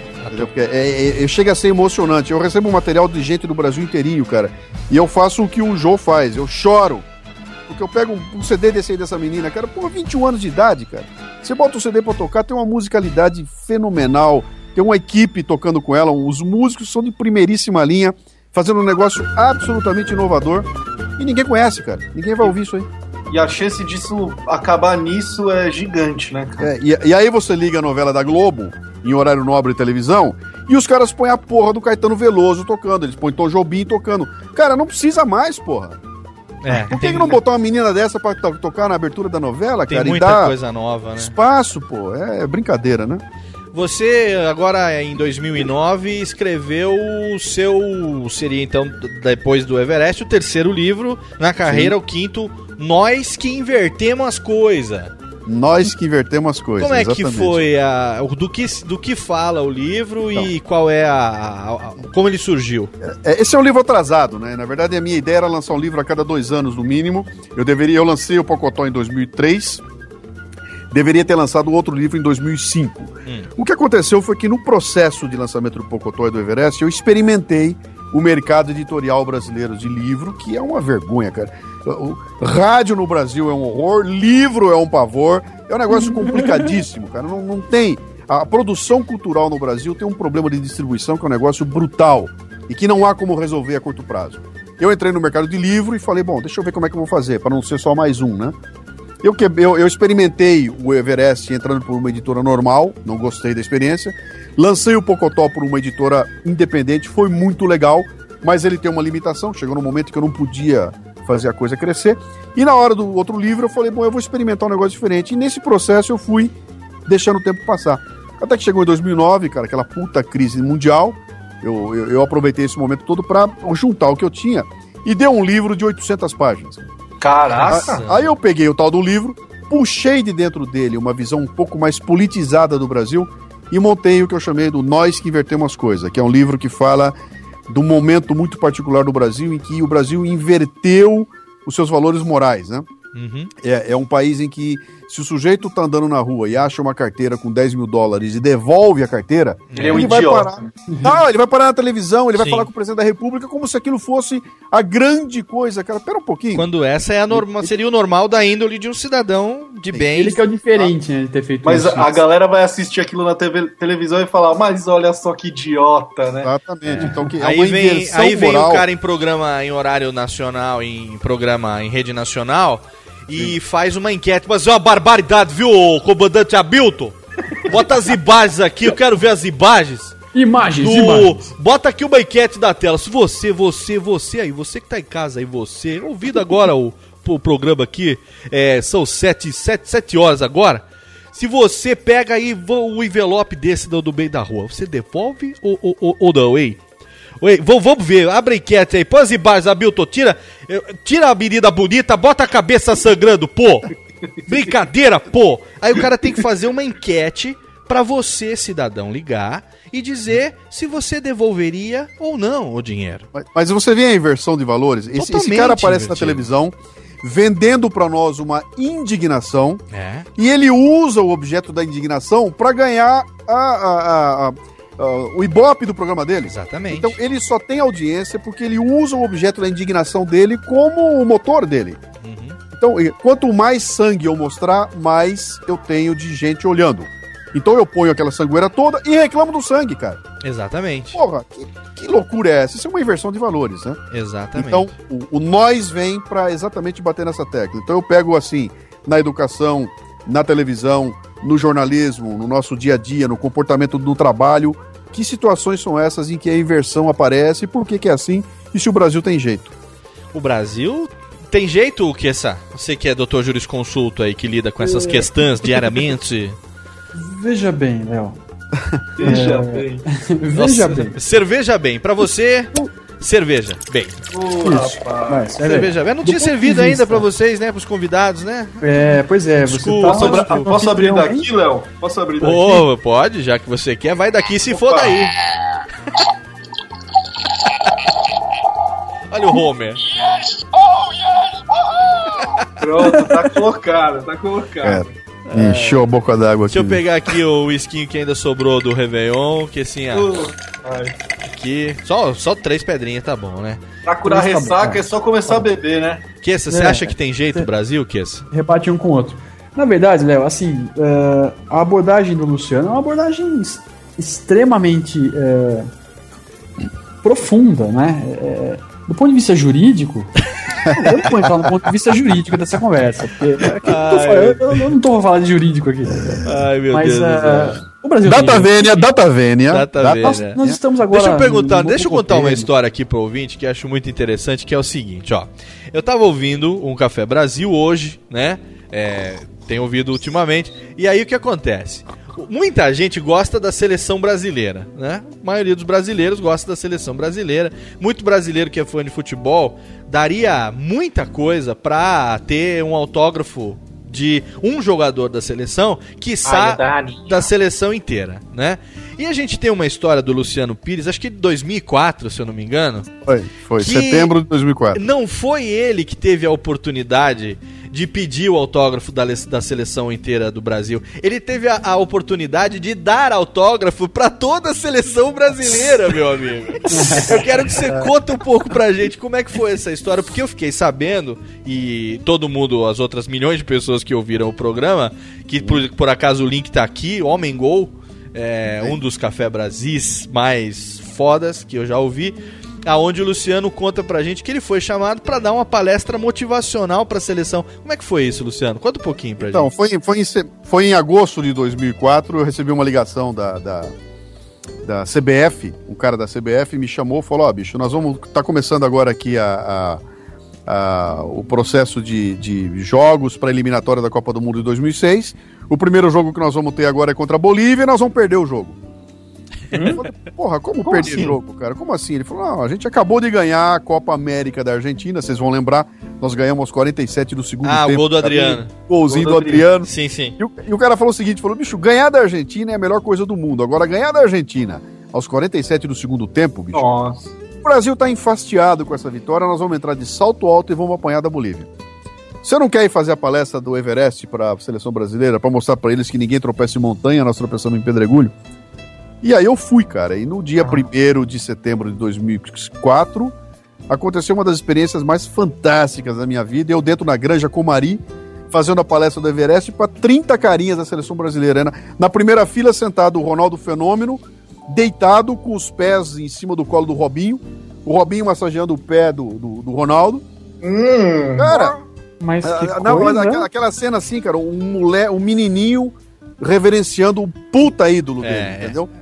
E aquela plateia que onde estavam os melhores jogadores de futebol do mundo, e eu falando pra eles, na minha frente o Zagallo, o Parreira, e eu fiz a palestra pros caras, os caras adoraram a palestra, no final da palestra cada um ganhou um livro.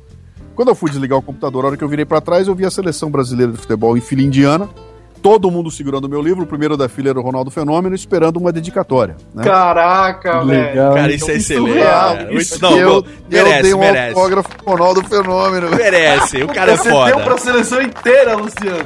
Não, não cara- tem não, eu dei um autógrafo. Não deu, meu amor. Foi autógrafo, porra.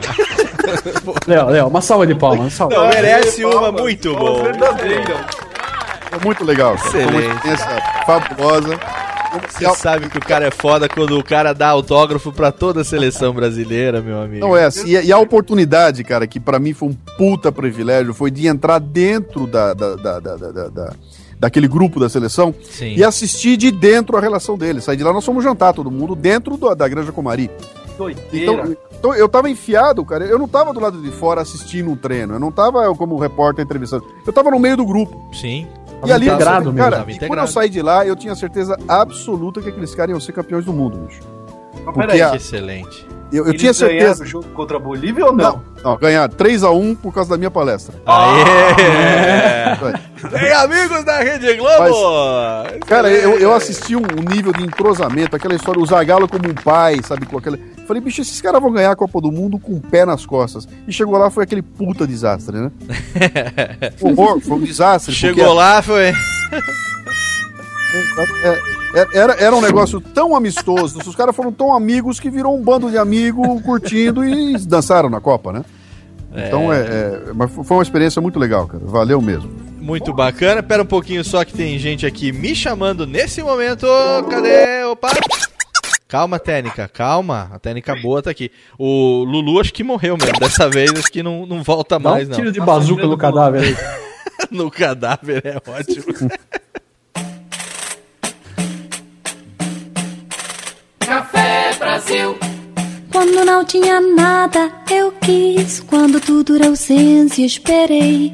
Quando tive frio, tremi. Quando tive coragem, liguei. Quando chegou carta, abri. Quando vi Prince, dancei. Quando o olho brilhou, entendi. Quando criei asas, voei. Quando me chamou, eu vim. Quando dei por mim, tava aqui. Quando me achei, me perdi. Quando vi você, me apaixonei. Saia, soye. Saia, saia. Ainda. Oh.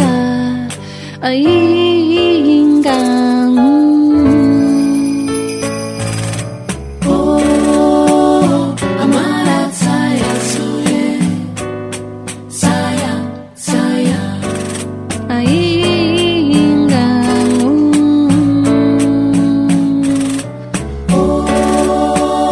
Que delícia, cara. Vocês estão ouvindo Mariana Meleiro cantando cantando A Primeira Vista, música que o Chico Chico Chico Chico César. Chico César gravou, né? Eternizou. E, e foi uma coisa maravilhosa porque essa menina é, é argentina. Ela mora em Buenos Aires e ela é apaixonada por música popular brasileira e ela grava os CDs tocando música popular brasileira e cantando em português com esse sotaque delicioso. E ela tem uma musicalidade que é um negócio fabuloso. Eu encontrei essa, eh, pela primeira vez eu a conheci ao vivo a semana passada, aqui, aqui em São Paulo, num evento. E ela me deu um CD novo dela, que é um negócio pra você ouvir de joelho e chorando. Porque você consegue sentir ali o amor que um estrangeiro pode ter pela cultura brasileira, né? Que E, excelente. e- e foi um tremendo acidente, cara. Eu fui para Buenos Aires, estava viajando. Toda vez que eu saio do Brasil, eu vou nas lojas de disco e vou procurar música brasileira em loja de disco estrangeiro. Lá fora. Porque os caras sempre tem coisa que não é lançado aqui, né? Sim, com e ali certeza. o cara me deu isso aí, cara. Me deu três discos de argentinos que cantam em português. E a Mariana Meleiro é uma coisa espetacular, cara. Eu tenho todos os discos dela e toco direto no programa, porque chega a ser emocionante, cara. Mariana são Meleiro. argentinos inteligentes, não é isso? Porque gosta de música brasileira. Sim, que senhor. em português, né? Você, me- Claro, você tá falou um aí. negócio agora que eu me lembrei de um fato interessante.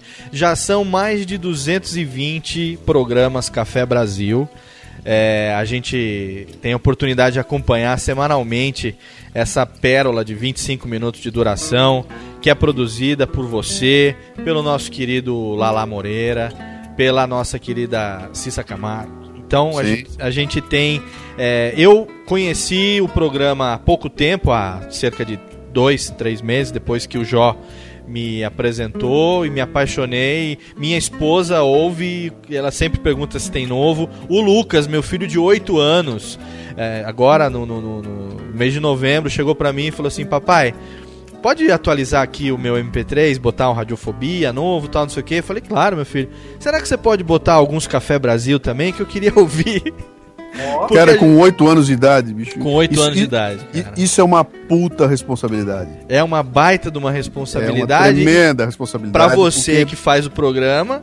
Pra, pra- mim que faço, você não sabe o tamanho do impacto disso, cara. Porque quando você fica imaginando assim, cara, eu tô falando pro microfone. Eu não sei o que tem do outro lado. Exatamente. E quando perguntam pra mim quem é que te escuta, eu falo, cara, eu, eu não consigo é, é, definir quem me escuta por faixa etária, por quanto dinheiro ganha. Eu defino como visão de mundo. Sabe, pode ter um senhor de 90 anos de idade e um moleque de 15 anos de idade que tem uma visão de mundo particular que faz com que o meu programa seja atraente pra eles, né? Sim. Agora, de repente, você vem imagina- dizer que tem um menino de 8 anos de idade, cara, pô, eu tenho Fez que tomar nove cuidado. agora. Fez nove agora, no dia de Natal. nove, Há eu- uma eu semana. tomar- eu tenho que tomar muito cuidado com o que eu tô falando. Há aqui, 10 porque- dias ele fez 9 anos e eu vou falar pra você, ao mesmo tempo que você sente esse peso da responsabilidade, eu sinto uma alegria profunda como pai desse menino.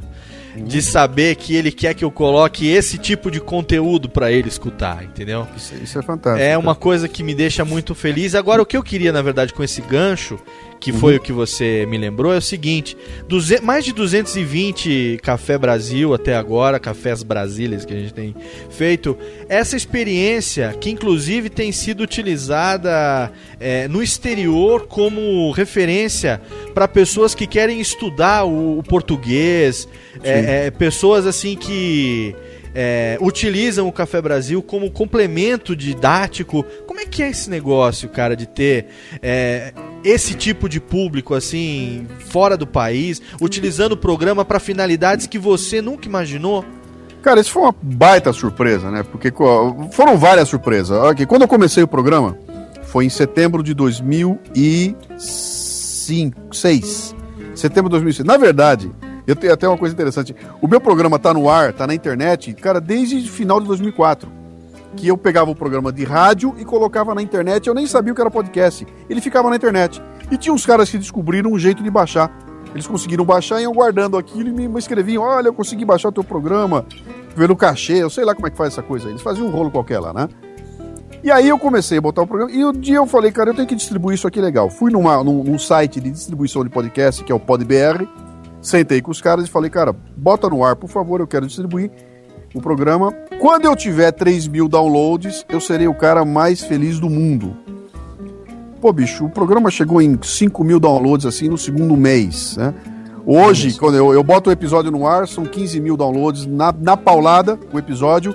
E se eu somo a cada mês, quando eu pego os 212 e recebo o relatório, são 90 mil downloads por mês de todos os programas, né? Nossa, Então, cara, é um volume que, que quando eu muito. botei na ponta do lápis. O ano passado eu tive 1 milhão e 100 mil downloads dos programas. Nossa, isso é excelente. Um Não, de pera, é um bilhão de downloads. Vale mais do Na que somatória. Em podcast Café Brasil que vale mais do que dinheiro, hein?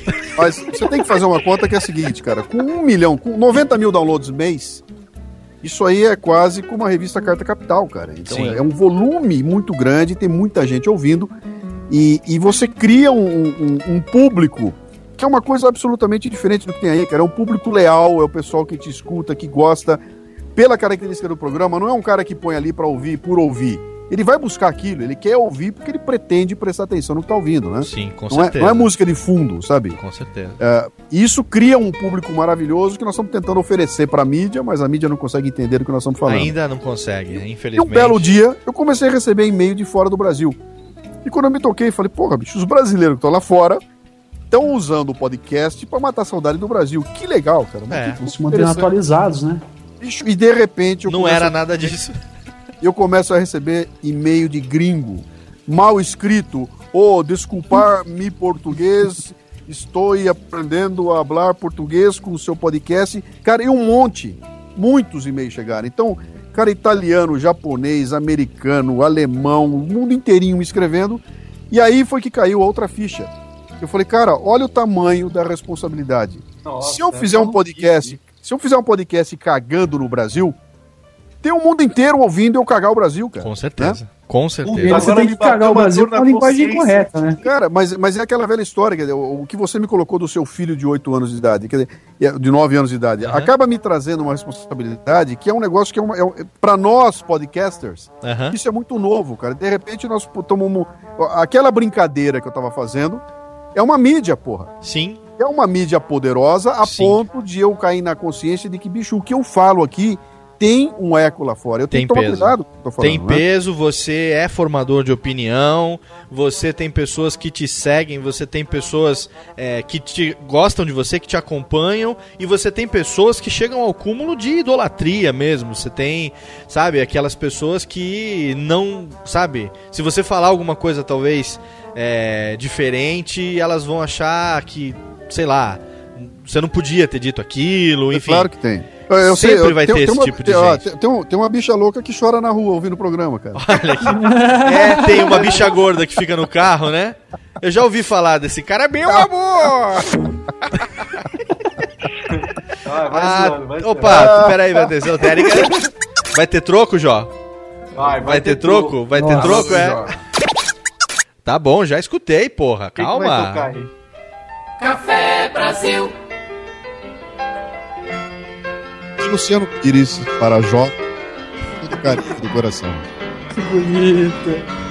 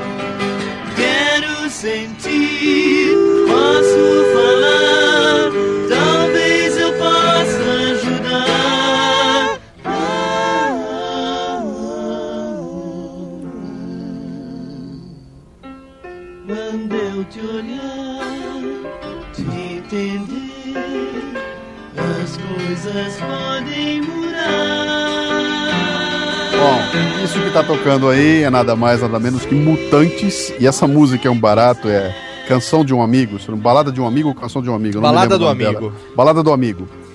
Isso foi muito legal porque eu fiz um programa que chamava a Tecnologia do Abraço, que teve um uma repercussão muito grande quando eu falava de amigos. Fantástico Em- o programa, Em fantástico. seguida, eu fiz um outro programa baseado num e-mail que eu recebi de uma ouvinte que me contou a história de um amigo que ela perdeu, né? Outro também que é fantástico.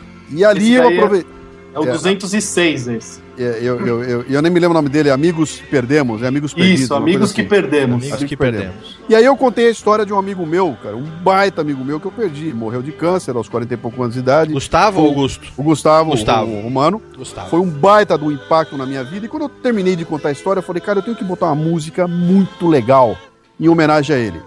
E comecei a procurar, e eu nunca tinha ouvido isso que vocês ouviram aí, que é Mutantes.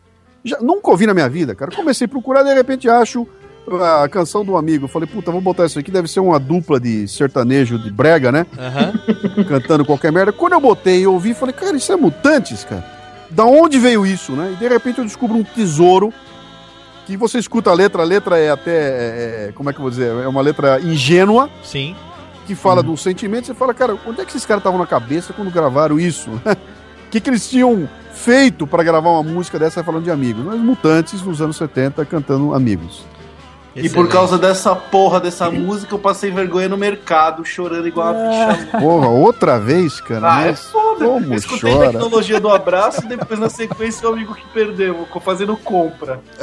As lágrimas caindo sobre o molho de tomate. Que legal, cara. Luciano, legal. quais são as suas expectativas a partir de agora, 2011, começando esse nosso primeiro programa? Com certeza a gente vai estar junto durante esse ano em várias oportunidades.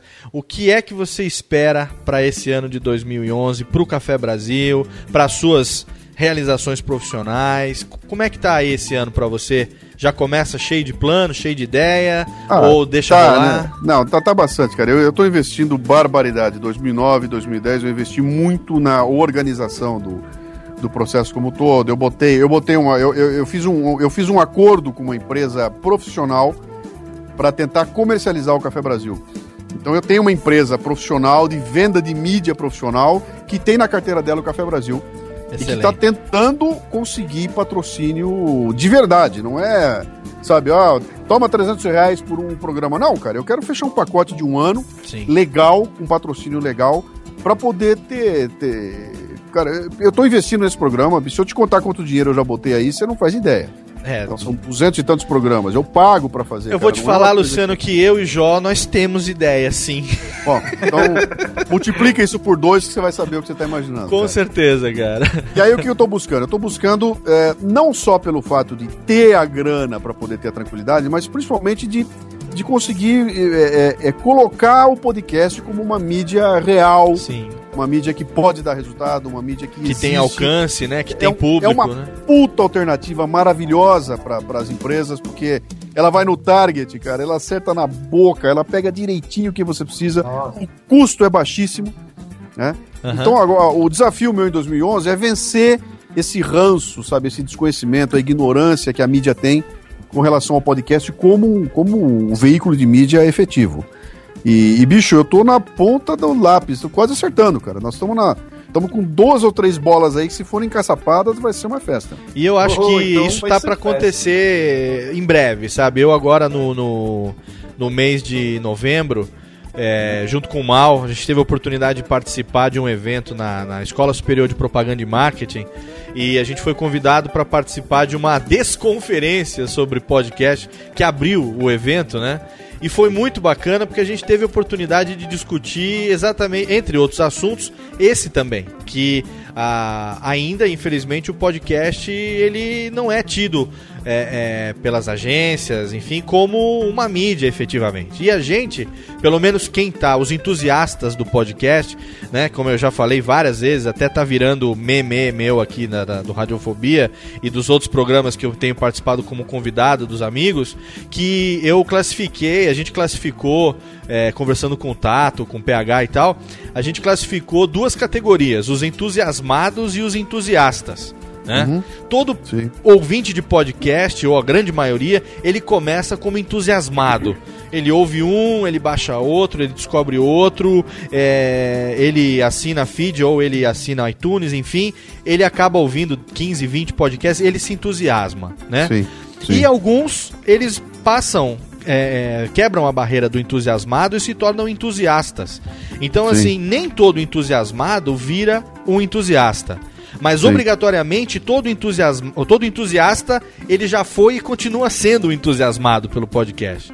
Legal. E que quem tá fazendo com esse espírito tá fazendo um produto de qualidade, cada um dentro de uma segmentação diferente. É uma ferramenta que permite a gente atingir, sabe, um público mais variado. A única limitação hoje que a gente tem realmente é o fato de que a internet ainda não atinge a grande massa, mas isso está crescendo cada vez mais. E a gente tem bons exemplos de que é, esse, esse tipo de mídia é rentável e vale a pena para um patrocinador, por exemplo. É, a que- a questão agora é vencer essa barreira. que Eu acho que nós, estamos, nós somos pioneiros, né? Nó- nó- Nós já somos a terceira geração do podcast É, no Brasil. terceira né? onda, né? E, e a terceira onda, e mesmo assim ainda somos pioneiros. Quer dizer, o que passa de gente fazendo e não dando certo, o que aconteceu? O mercado está amadurecendo. A, a partir do momento em que alguém quebrar o, o ritmo. O, meu- o meu único medo, sabe qual é, cara? Qual? É que amanhã o Sérgio Malandro resolva fazer podcast. é verdade. A, a Geise Arruda resolva fazer. E aí, de repente, o podcast do Sérgio Malandro vai ser um puta podcast que vai ter milhões de downloads, com puta patrocínio, não pelo conteúdo, mas porque é o Sérgio Malandro, que é uma celebridade que tá na televisão brasileira, entendeu? Então, é, se você olhar o Twitter brasileiro, você vai ter uma ideia do que pode acontecer. Ah, pegue o Twitter do Brasil, pegue os 10 mais do Twitter. Quem são os 10 maiores do Twitter, cara? Porra, é o povo que tá na mídia. É. É, o cara da televisão, é, o, é, é tudo gente, celebridade da mídia vem pro Twitter e domina o Twitter. Por quê? Não falam nada que preste. Porque é celebridade. É. Entendeu? Então, meu medo é esse. De repente, você, uma celebridade, vem, toma conta e ocupa o espaço do podcast e passa a tratar aquilo lá como é só mais uma forma de eu crescer o meu, minha, minha, minha, minha fama, porque eu sou É. celebridade. É. Mas então, Luciano, eu acho que isso daí, isso daí pode ser realmente funesto, assim, pro patrocínio Olha, nossa, dos. peraí, peraí, peraí, de novo. Pode ser o quê? Funesto. Nossa, meu. Ah, mas pode ser funesto pro patrocínio dos podcasts com conteúdo interessante, Mas eu acho que o, o que importa no podcast é o conteúdo. Então, assim, por mais que a gente. Porque depois do Rapcast, cara, que você me falou isso, ficou fritando na minha cabeça. A gente tava lá no Rapcast, Léo, e o, e o Luciano falou isso lá no meio, cara. E depois isso ficou fritando na minha cabeça.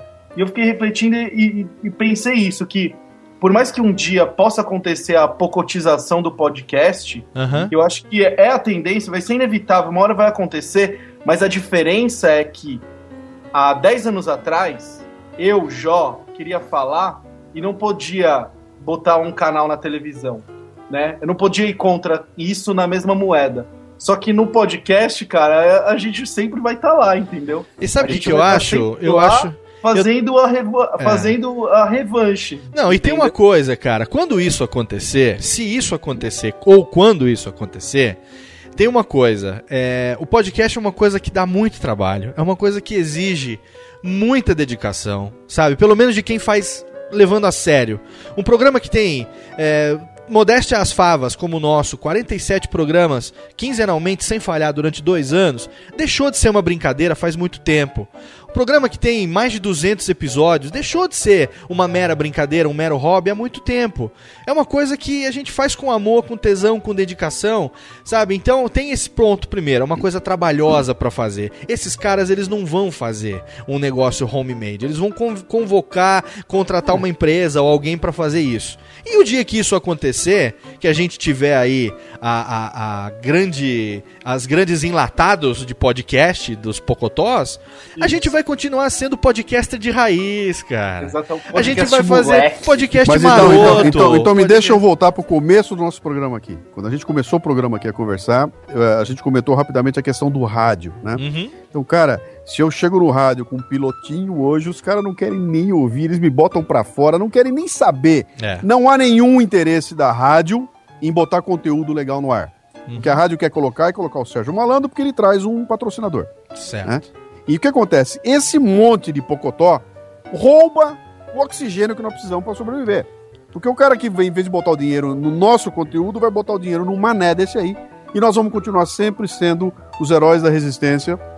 Aquela meia dúzia de atirador de elite que mata um ou dois, enquanto os caras estão metralhando um milhão aí pelo, pelo mercado. E a situação não muda, né?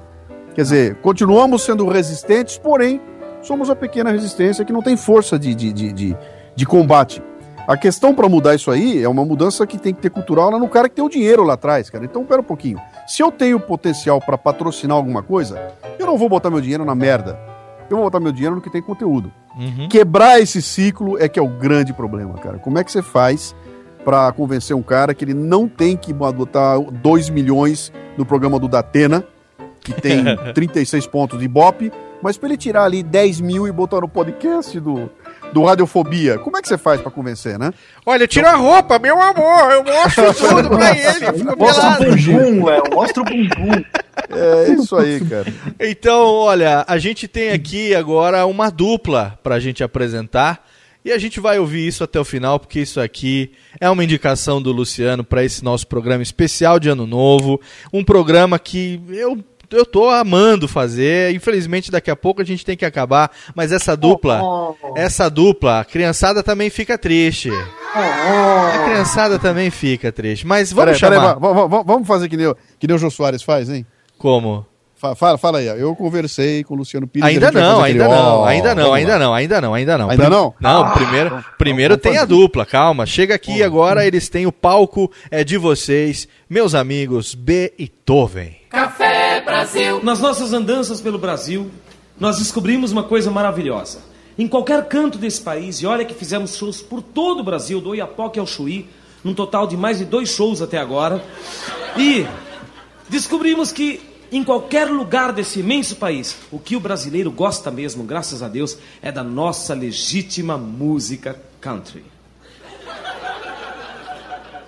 Mais que isso, a legítima música country brasileira, a música sertanoja ou breganeja. Nós vamos fazer, para que vocês tenham um parâmetro de comparação, nós vamos fazer uma música que a gente está vendendo para essa dupla animal, que é Leão de Leopardo, vai estar no próximo CD deles.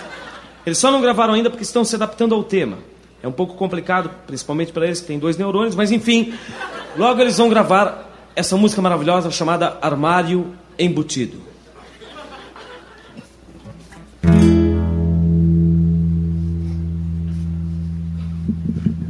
Vai. Você chegou naquela tarde dentro de um caminhão. Eu te olhei e te levei pro quarto com paixão. Eu te abri, te revirei por dentro, me excedi e te montei. Deixei você completo para mim, armário. É você que fica com toda a minha roupa. É você que também me serve de espelho.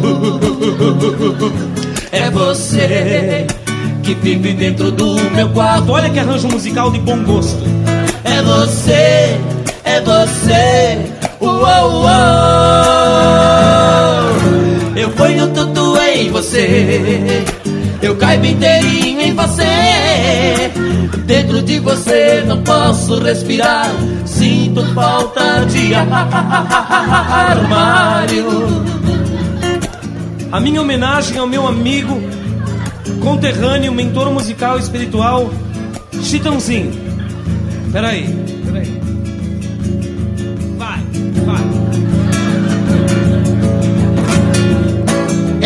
Tudo em você. Eu caibo inteirinho em você. Dentro de você não posso respirar. Sinto falta de armário.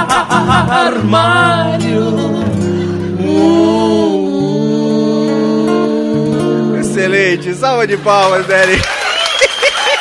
Você ouviu Armário Embutido com a dupla B e Toven. É uma dupla de humoristas original de Campinas, que apareceu em vários programas do Jô Soares, inclusive. Eu tive a chance de contratar esses dois para fazer um show para para a empresa que eu trabalhava e conheci os caras pessoalmente.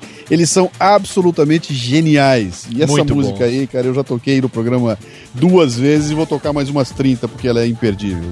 Muito bom, excelente, merece mais uma salva de palmas do nosso público aqui hoje no Radiofobia de número 47, o primeiro programa de 2011, a gente começando num astral maravilhoso. E agora, Técnica, infelizmente, a gente chega. Peço pra Técnica agora, dá aquela riscadinha no disco agora, por favor. Ah, cortou na seca, vá pro meio do inferno então, Técnica. Pra gente poder dizer o seguinte. Tá na hora de acabar o programa. tá na hora de acabar o programa. Mas antes disso, a gente tem aqui os nossos momentos, né, João? O momento. Pra todo momento, de clean tem que chegar com certeza. E agora vamos pegar aqui uma musiquinha daquelas de, de convidados, né? Convidado especial. A Mauri, cede pra mim uma trilha aqui, por favor. Obrigado. Excelente. Daqui, daqui a pouco tem Goulart de Andrade.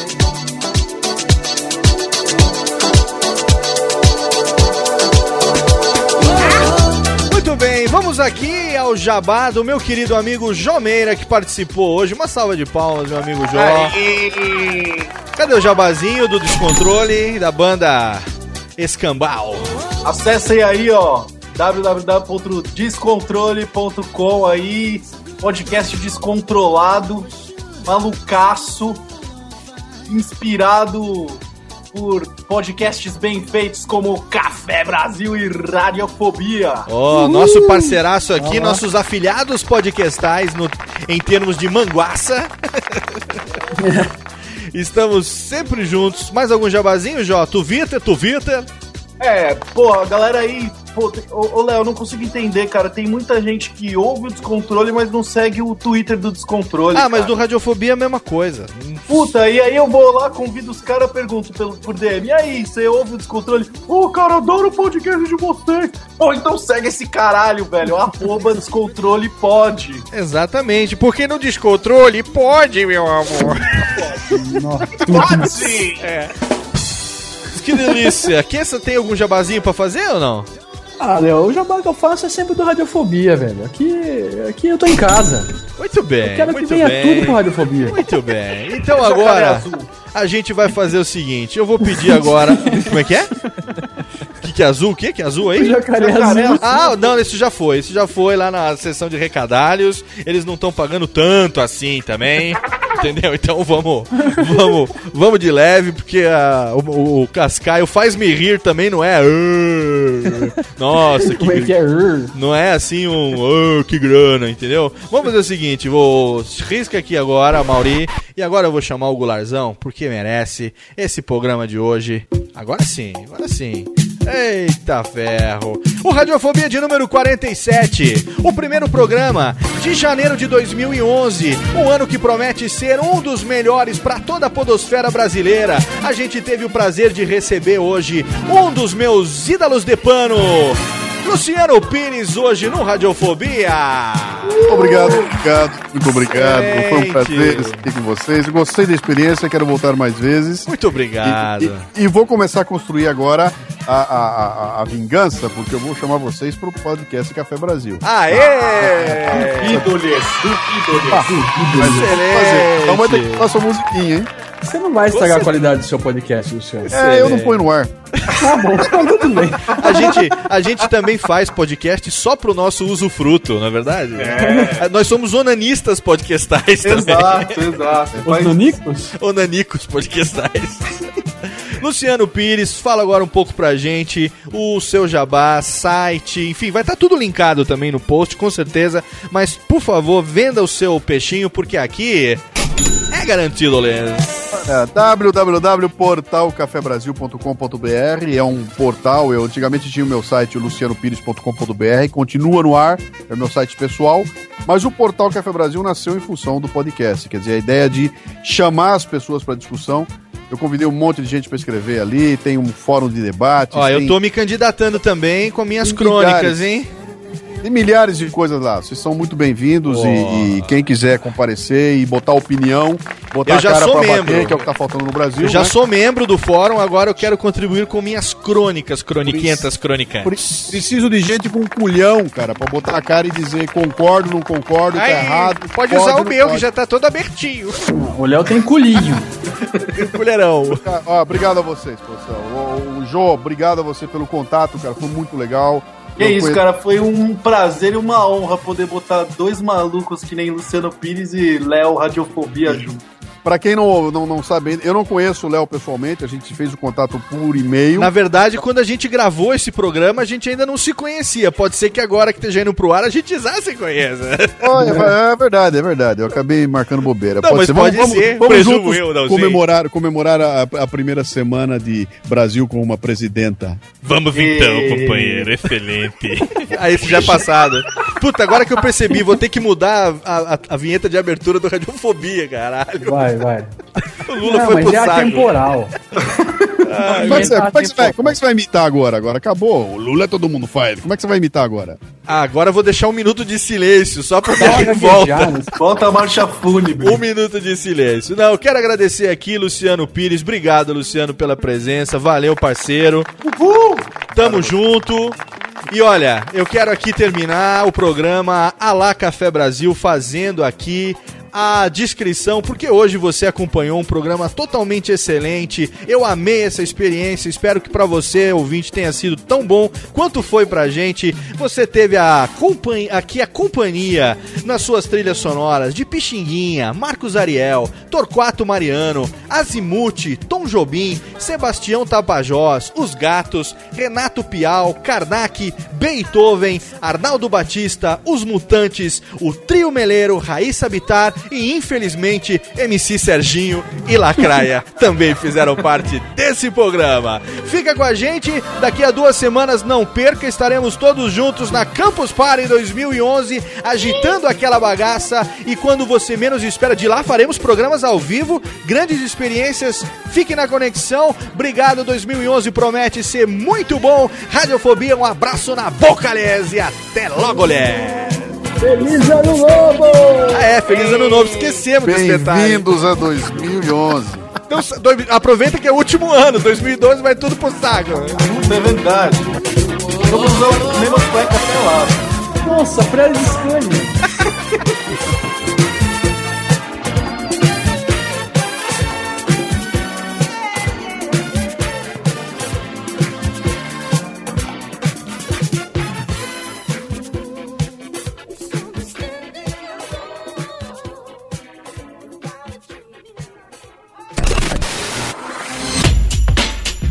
Rádio Fobia. Oi, eu sou o Antônio Viviani e quero convidar você a ouvir o nosso podcast Voz Off. Desde julho de 2017, eu e meu amigo Nicola Lauleta temos o prazer de conversar com as grandes vozes do rádio, da TV e da publicidade do Brasil e trazer suas histórias até você. Se você, como nós, é apaixonado por locução, acesse vozoff.com.br e acompanhe nossos episódios aqui na Radiofobia Podcast Network.